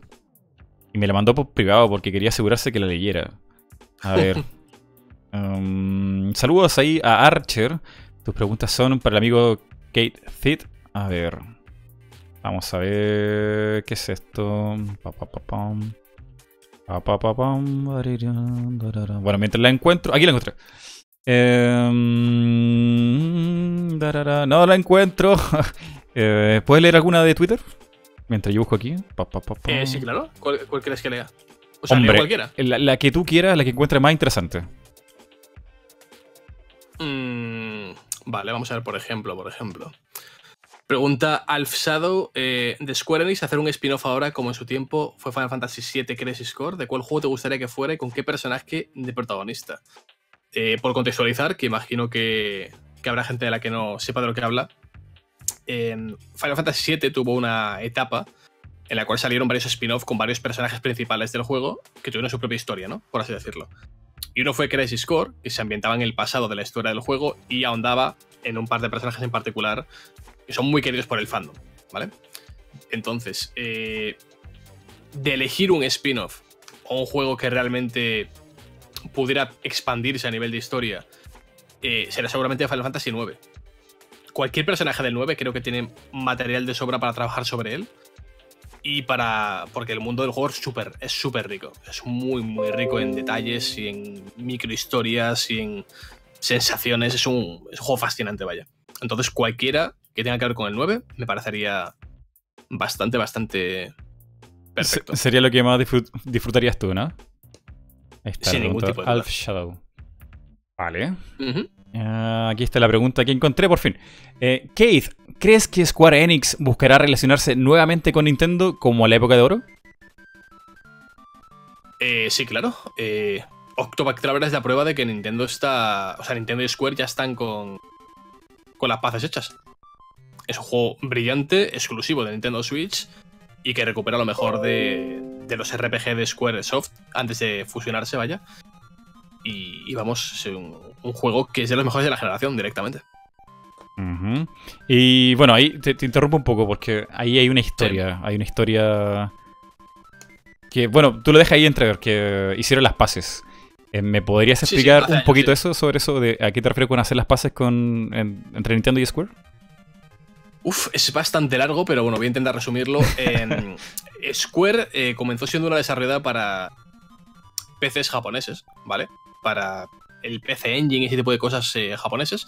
Y cuando dieron el salto a consolas fue con la NES, la NES original, la Famicom, vaya. Hicieron un par de juegos, eh, no, no tuvieron ningún tipo de éxito y cuando Square estaba a punto de la quiebra, a punto de cerrar y decir, mira, no tiramos para adelante porque no podemos más con esto, nació Final Fantasy. Eh. Final Fantasy fue un proyecto creado por, si no recuerdo mal, ocho personas. Y, eh, vamos, eh, lo petó de forma salvaje, tanto en Japón como en, en Occidente, aunque llegó años más tarde. Y a través de esta colaboración, a través de que Nintendo apoyase el proyecto y saliese adelante de forma tan brillante, hicieron seis juegos con. eh, o sea, seis Final Fantasy solamente para consolas de Nintendo. El tema llegó el momento de ruptura, por así decirlo, cuando Sony entró en, en el, digamos, escenario con los CDs. Square Enix quería hacer un juego súper súper tocho a nivel de cinemáticas, a nivel... eh, Lo quería poner todo. sí, quería poner todo lo que tenía encima y se lo- le pidieron a Nintendo que o aceptasen el CD o les dieran un cartucho más grande para Nintendo 64 y cuando Nintendo dijo no, pues Square dijo pues hasta luego. Y así fue como básicamente Final Fantasy VII salió de forma exclusiva en PlayStation y la saga, la franquicia fue cuando se popularizó de forma masiva. Eh, como digo, ese juego fue el primero que llegó de, de la saga Final Fantasy a Europa. No había llegado ninguno hasta entonces. Y en Pero, Estados Unidos había llegado tres de los seis. y, y Es que me, cuesta entender el momento donde, digamos, se enemistaron. Eh, fue ahí cuando Nintendo dijo no. Ese, fue el momento en el que Square Enix, ya eh, con una carrera bastante brillante haciendo juegos exclusivos de eh, Super Nintendo, nunca trabajaron, por ejemplo, para Mega Drive o para consolas de Sega, les pidieron a Nintendo la posibilidad de hacer un juego mucho más grande y con un coste añadido, por supuestísimo, porque Nintendo dijo que no y decidieron que para mantener su visión artística, para mantener lo que querían hacer, tenían que irse a otra plataforma. No entiendo si realmente entre Nintendo y Square hubo rencillas a nivel personal, pero lo cierto es que hasta 2003, eh, o sea, te hablo del 95 a 2003, ¿vale? O sea, una etapa bastante grande. Eh, Square no hizo nada para una consola que no fuera de... O sea, para Nintendo nunca hizo nada aparte de eso. Y luego ya, pues poco a poco fueron acercándose y han salido juegos para Nintendo Switch, para Nintendo DS, y otros sistemas, pero hubo como una etapa de 8 o 9 años, la etapa, no diré más brillante de la compañía, pero sí una etapa bastante buena a nivel de calidad y a nivel de juegos icónicos que Nintendo no, no pudo tener porque es que no estaban eh, en buena sintonía, vaya.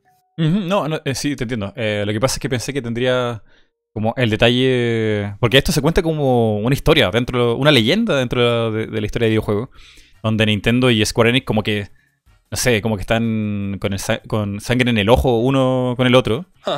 Y, yo también pensaba eso. Yo me quedé con esa imagen. Pero luego, años más tarde, en Polygon, a ver, ¿cuánto fue esto de Polygon? Polygon, el año 2017, cuenta la historia de cuando fueron los desarrolladores de Final Fantasy VII y dijeron no al señor Yamauchi. Y tuvieron una, una muy cálida recepción el señor Yamauchi les trajo un muy buen almuerzo, lo, le sirvió el típico té japonés, qué sé yo. Y conversaron ahí un rato, terminaron de charlar, le dijeron que no. O sea, ellos le dijeron que no al señor Yamauchi, que se iban a ir con Sony. Y él se levantó, lo llevó a la puerta, le dijo, le, puso la mano como la espalda, la espalda ta, ta, ta. no se preocupen, no hay rencores. Y se fueron. Entonces, es como no entiendo en qué momento. Evidentemente no llegaron más juegos de a ver, El problema realmente, el problema de todo esto es que los japoneses, por cómo son, eh, lo interiorizan mucho todo, ¿vale? Nunca te van a decir, eh, no me gusta esto. Van a callárselo y van a dejar de hablarte, básicamente. Entonces, yo personalmente, como no estuve en ese momento, no, no sé lo que pasó en esa sala o lo que sea. Lo que sé, el hecho tangible, es que Final Fantasy dejó de ser una saga de Nintendo de Nintendo, de consolas de Nintendo, y pasó a PlayStation de forma exclusiva. Y coincidió con el momento en el que PlayStation apoyó esa franquicia, la sacó de territorio eh, japonés, bueno, la sacó en Europa básicamente porque ya estaba en, Estados Unidos y se convirtió en un fenómeno de masas. O sea, los tres Final Fantasy de PlayStation 1 son juegos icónicos. Eh, más allá de su calidad, son juegos que todo el mundo conoce. Entonces, pues creo que es por eso. Porque el apoyo que tuvieron fue masivo por parte de Sony. Mm.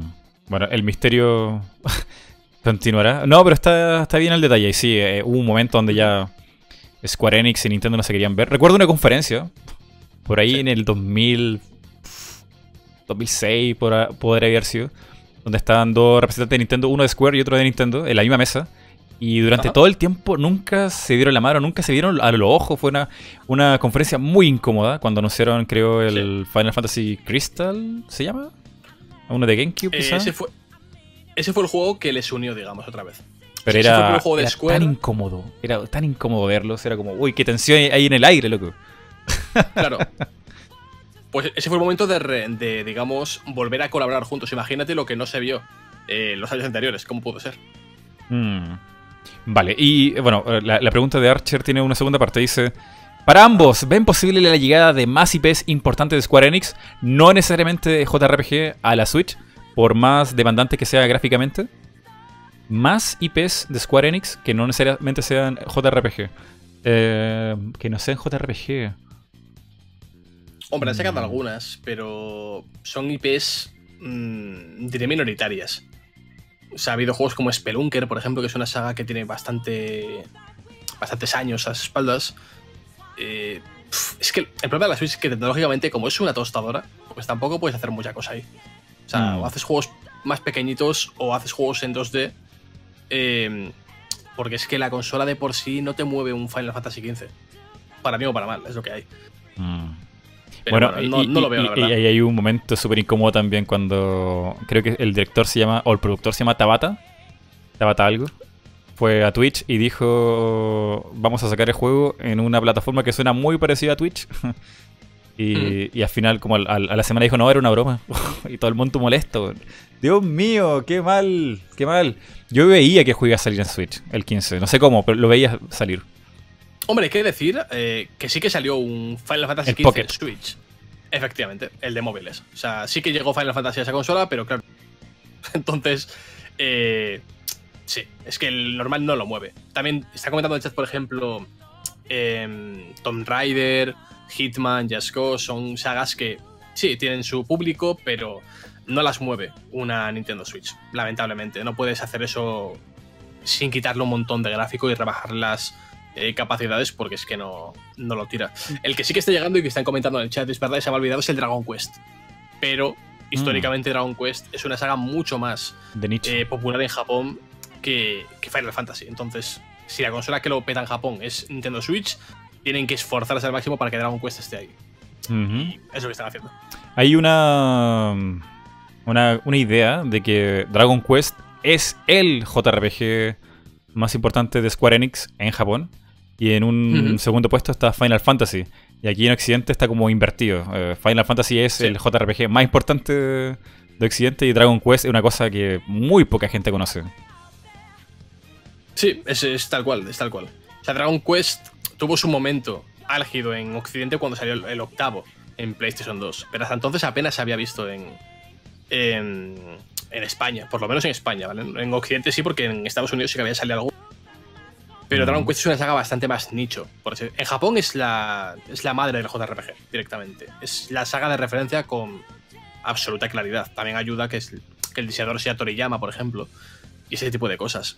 Pero, pero sí, sí. Dragon Quest en Japón es una religión. O sea, es de la saga más importante de la historia de los videojuegos, vaya. Y ahí podrías meter también, quizá, bueno, a mi gusto personal, eh. Chrono Trigger.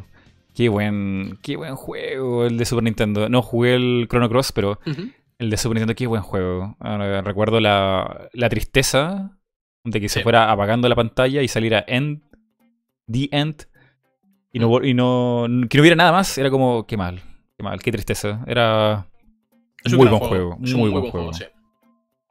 Bien, vamos por más preguntas aquí. Y esta me da un poco de miedo. Porque Ajá. sé para dónde me va a tirar esta pregunta. Dice Wild Speaker: hablen de Xenoblade Chronicles 2. Eh, tengo poco que decir, la verdad. Lo he Muy bien. muy poco. Así Ah, que. qué bien, muy bien. Esquivamos la bala. palabra. Bien. Sí. Muy bien, vamos por otra. no, bueno, a ver, ¿qué quieres que te diga? Eh, ¿Qué se puede comentar de Xenoblade Chronicles 2 junto a Square Enix? Eh, sé que el director de Xenoblade Chronicles 2, si no me equivoco, es muy, muy fan eh, de los trabajos de este señor que hizo Kingdom Hearts, si no me equivoco. Eh, tiene como un respeto muy, muy grande. Y en algún momento se dio las cosas para que trabajaran juntos. Y él Ajá. le pidió que hiciera el diseño de un personaje muy importante de Xenoblade Chronicles, que es Jin, el tipo que tiene la máscara. Y el diseño Sí. es de la mano de el señor de um, Kingdom Hearts. Disculpe que no recuerdo los nombres porque me, me- me pillan Sí. ahí de improviso. Pero pueden buscar la historia, es una historia súper larga que cuesta el desarrollador, está traducida en inglés, Ajá. la pueden pillar por ahí. Es lo que te puedo decir, Seba. Bien. em, ¿Podrías elegir una pregunta más desde Twitter? Eh, sí, claro. Vamos a ver qué tenemos por aquí. Eh, eh, em, vamos a ver.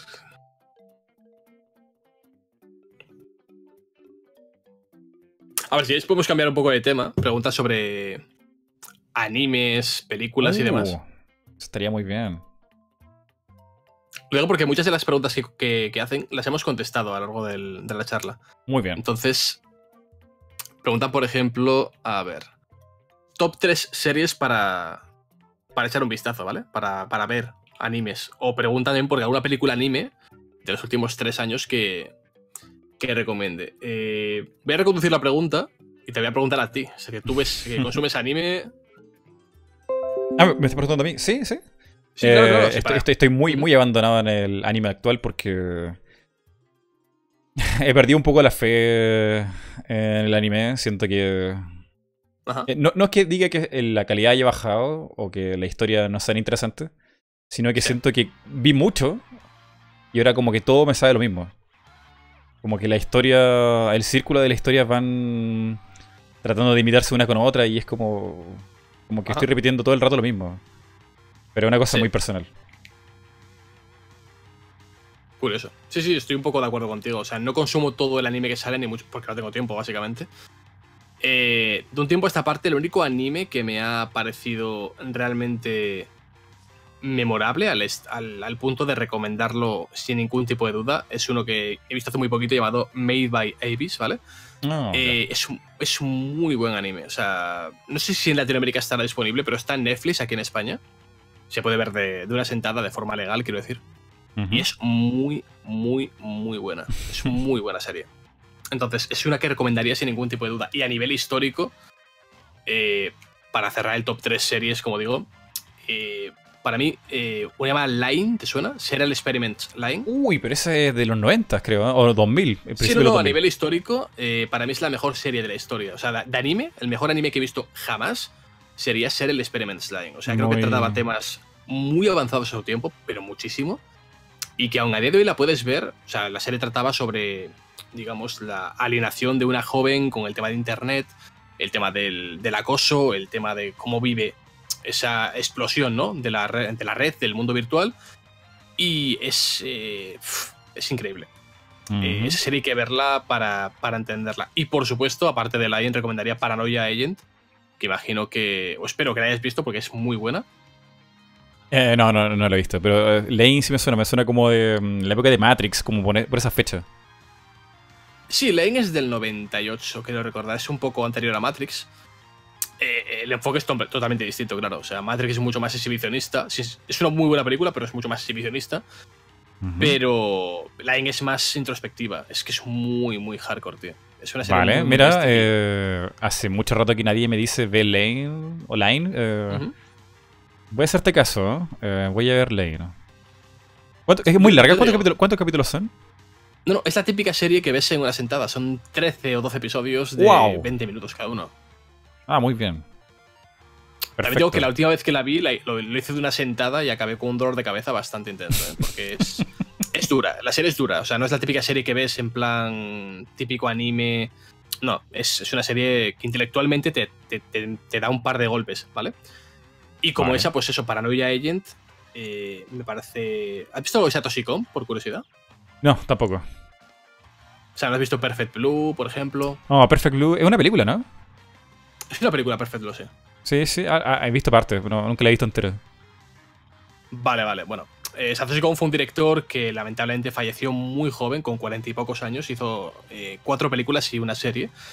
las películas son todas, por muy raro que pueda sonar, son todas muy buenas. O sea, no hizo ninguna película mala. Eh, Perfect Blue es, eh, vamos, no sé si te gusta el cine más eh, psicológico, por así decirlo, tipo no, Mulholland Drive. Conozco, o sea, nunca he podido ver Perfect Blue completa, pero sé que una cosa muy de los colores, cada escena tiene un significado muy potente, una cosa... No, no, es una película para, para, niños ni adolescentes muy, yo creo que muy no, no, no, muy, muy cruda. Tiene, escenas muy hardcore. Sí, sí, sí. Entonces, si quieres buscarle rollos a escena por escena, colores, fotograma, distancia entre personajes, eh, el estado mental de, la protagonista, wow, es, muy, muy, muy potente. Sí, es una película, te digo, eh, rompedora para su época. Es que tanto Perfect Blue como Line tratan temas muy, muy similares, pero una lo hace desde un punto de vista más psicológico y la otra lo desarrolla con más tiempo porque es una serie, claro, tiene más tiempo para dedicárselo. En ambos casos son para mí dos obras eh, contemporáneas, porque son de los 90, vaya, del anime que hay que ver. O sea, hay que ver sí o sí. Y Paranoia Agent tira por esa misma línea. O sea, trata sobre una serie de ataques que han ido sucediendo en Tokio. Y nos cuenta en cada episodio una historia diferente, pero al final las conecta, por así decirlo, ¿vale? Entonces, eh, trata sobre la sociedad japonesa, cómo se refleja en Occidente y cómo Japón responde a esa visualización, digamos, que tenemos en Occidente de, su país. Y es una, es una serie que tiene una, reflexión brutal sobre, sobre esos temas y, joder, lo hace muy bien. O sea, ya te digo, creo, eh, tampoco quiero extender mucho más porque puedo tenerme 50 horas hablando de, animes y tal, ¿vale? Pero, ya te digo, si son tres series que puedo recomendar, Made by Abyss, la serie está de hace un par de años, Paranoia Agent y Serial Experiment Slime, las tres. Mm, vale. Eh, me gustaría tener cosas para recomendar, pero es que en realidad no, no sé quién es el amigo, qué le gusta a él.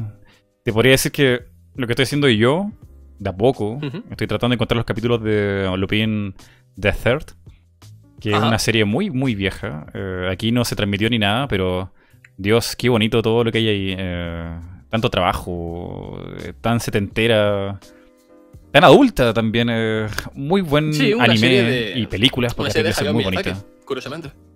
E, es, es de él. yo pensé que había trabajado en unas par de episodios y una película. Dirigió varios capítulos, pero, pero sí, sí, estuvo involucrado en, el, en la creación. Wow, no, es muy, muy bueno. Eh, no sé, es como, como que estoy yendo hacia atrás en vez de ver lo actual. Eh, sí. Una cosa que me pasa cada cierto tiempo cuando estoy como. Em, no sé. Con un ánimo así como que todo lo nuevo es malo. Y, lo he visto muchas veces. Bueno, voy hacia atrás. Cosas que no me perdí y son muy buenas. Lupin the Third eh, y películas que mencionaste un par de películas. Y en algunas partes de tu canal eh, no, me acuerdo no, no, me acuerdo en qué video, pero coincidimos en muchas cosas. Wolf Rain, Wolf Children, Summer Wars. Wolf Rain no es una película, es una, serie de anime muy buena. Sí, Wolf Rain es una serie de anime. Wolf Children es la película de Mamoru Hosoda, que es una muy buena película. Y, Summer Wars. La recomiendo. Ay, qué buenas películas. Eh, y son. Creo que me gustan porque son como distintos a lo que hay. No sé, eh, son como muy emocionales. Summer Wars es una cosa muy, muy japonesa, una japonesa. Eh, y es un lujo. Es un lujo porque a mí me gustó mucho la película de Digimon. Y no sé qué rollo hay ahí con el director o el que hizo el guion, pero se ve como que quisieron hacer un remake con, más presupuesto y les quedó muy bueno. Sí, sí, el tema de la película de Digimon daría para otro debate largo, porque es que hicieron un desastre bastante. bastante bestia. En resumen, sin más, eh, Mamoru Hosoda fue el director, como digo, de. de Wolf Children y de Summer Wars y de otras películas. Y él dirigió unas eh, ovas, ¿vale? Unas eh, animaciones directas a vídeo de Digimon, dos en concreto, que eran bastante, bastante buenas, que son las que se utilizaron en el prólogo y en la primera parte de la película de Digimon que llegó a cines, ¿vale? La que vimos todos, realmente. Y luego hubo una tercera OVA basada en Digimon, creo que era Adventure 2, que era la segunda temporada de la serie, vaya, en la que salían Tai y demás.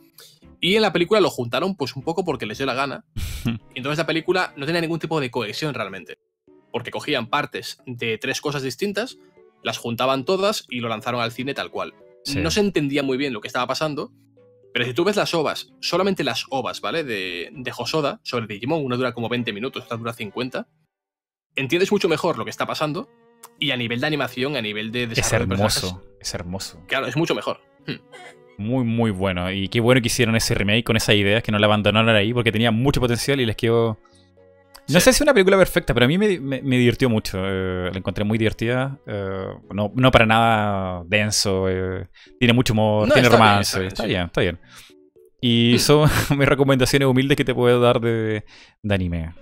Estoy muy fuera de onda, no, sé nada actual. Con suerte vi un poco de Boku no Hero Academia y está bien, pero siento que es algo que ya he visto muchas veces. Sí, bueno, a mí me ha gustado Boku no Hero, ¿eh? te digo.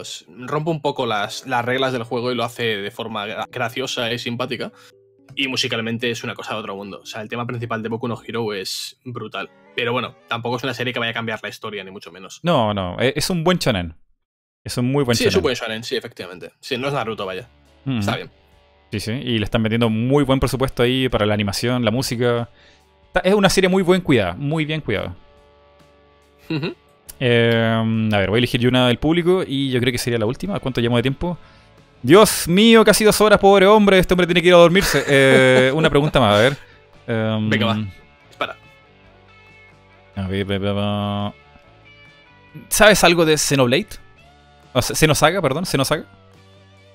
Eh, Xenosaga, sí, eh, salió, o sea, hace años de, de Xenosaga ya. De, vamos, salió en PlayStation 2. Vale, dejémosle, mejor no, mejor no me responde esa pregunta. Quería. Es que eso nos va a llevar a Xenoblade, mejor no. Eh, vamos a ver. Hmm. Una pregunta de Gartore. decir que se nos haga. Sí, sí. Dale, dale, dale. Por, resumir únicamente, eh, tiene que decir que se nos haga es una saga que nació de la excisión de varios miembros de Square que se fueron a hacer una compañía propia llamada Monolith Soft y que habían trabajado en un juego llamado Xenogears para PlayStation 1, que es uno de los considerados clásicos del JRPG a nivel histórico. Vaya, o sea, Xenogears está considerado, por así decirlo, como el Evangelion, ¿vale? De los Wow. JRPG. Eh, toca temas muy similares en lo que respecta pues, a la personalidad de los personajes, a cómo, bueno, si has visto Evangelion sabes de lo que hablo, ¿no? Con Shinji y todo esto. También tiene, tiene mechas también, o sea, robots. Es muy parecido a Evangelion en ese sentido. Entonces, eh, ese juego lo hicieron en Square Soft antes de que pasase a ser Square Enix. El, parte del equipo de ese juego se fue a hacer una compañía propia, salió Xenosaga, hicieron tres juegos y de ese equipo surgió también Xenoblade. O sea, todo está relacionado. Mm. Vale, entonces quizá la relación que tiene el creador de Xenoblade con el chico de um, Kingdom Hearts ya se conocía de hace rato. Quizá la- era, lo que él quería materializar era una colaboración en un juego mismo, en, en un mismo proyecto. Pero le Sí, funcionó. claro, efectivamente. Le, le Sí, funcionó. Bien, una última pregunta aquí, y es de Gartoria. Los. RPG que has jugado, ¿cuál crees que tiene el sistema de combate más inadecuado para un JRPG? Y sería mejor que estuviera en otro género.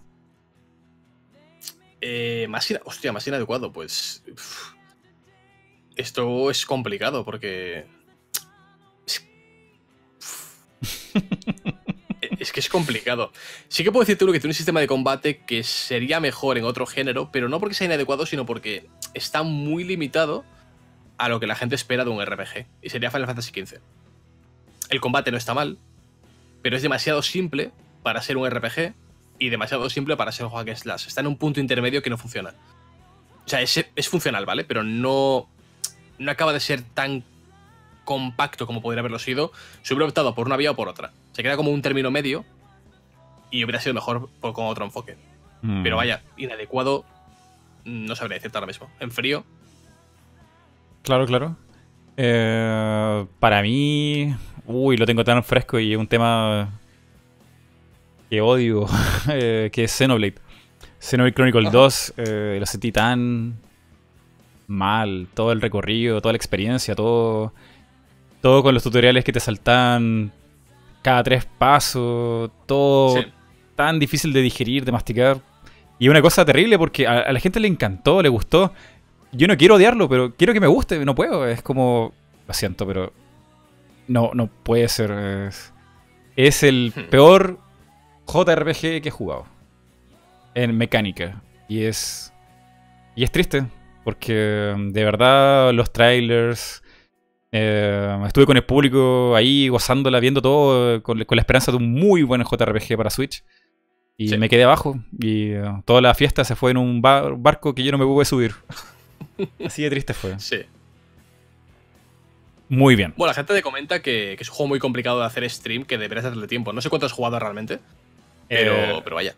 de, que- que- eh, eh, o sea, lo terminé, lo jugué entero, forzado, con, con los ojos Ah, ¿lo rojos. jugaste entero? Sí. Vale. Así que mi experiencia fue horrible. Joder. Sí, sí, sí. horrible, weón. horrible. No, bueno. Eh, llegamos al final. Me preocupa la salud de este hombre que tiene que dormirse ya, porque es muy tarde, creo que son las 2, mañana- 2 de la mañana en España. Y. Sí, son las 3 de la mañana ahora mismo. Oh, Dios mío. Eh, hombre, muchas gracias por estar aquí. Ha sido una conversación. Yo creo que súper densa. creo que hemos tenido una conversación súper densa. Eh, ¿Sí, tú crees? con- sí, ha sido una, una conversación muy compleja mm, a, a lo que estoy yo acostumbrado. Pero, Ajá. pero aprendí un montón y espero que la gente aquí en el chat lo haya disfrutado. Que se le haya hecho ilusión tener aquí al señor Keith, eh, conversar con alguien que no sabe nada de Final Fantasy. Em, no sé, ha sido raro, pero espero que tú hayas pasado bien, que la gente en el chat lo haya pasado bien. está bien. Mm. Y si algún momento se puede repetir esto en el futuro. ¿Qué piensas tú? Sí, claro, ¿por qué no? Muy bien, lo logramos, yay. Em, aquí nos despedimos. si quieres buscamos un tema que no sea Final Fantasy para que podamos Por hablar favor, de- que sea anime. Claro, sin ningún problema. Eh, bien. eh, palabras finales para los chicos ahí en el chat. Cuídense, eh, señores Alfon, Richard, Seba, mm, Gastón. eh, últimas palabras del señor Keith para el público. Eh, pues nada, ha sido un placer estar en, en esta, en este podcast, eh, hablar sobre Final Fantasy, sobre cosas que nos apasionan y sobre los videojuegos en general, lógicamente. Y, nada, que la gente gracias por haber estado por aquí y que nos vemos por internet, ya sea en este canal, en mi canal o donde, o donde surja. Pero claro que sí. Y ya, lo siento. Es que tengo que hacer este corte tan rápido porque me siento pésimo alargando a, la hora no de sueño que va a tener este hombre. Tengo toda la responsabilidad. Así que nada, cuídense, nos vemos. Gracias por estar aquí. Chao, chao. Hasta luego.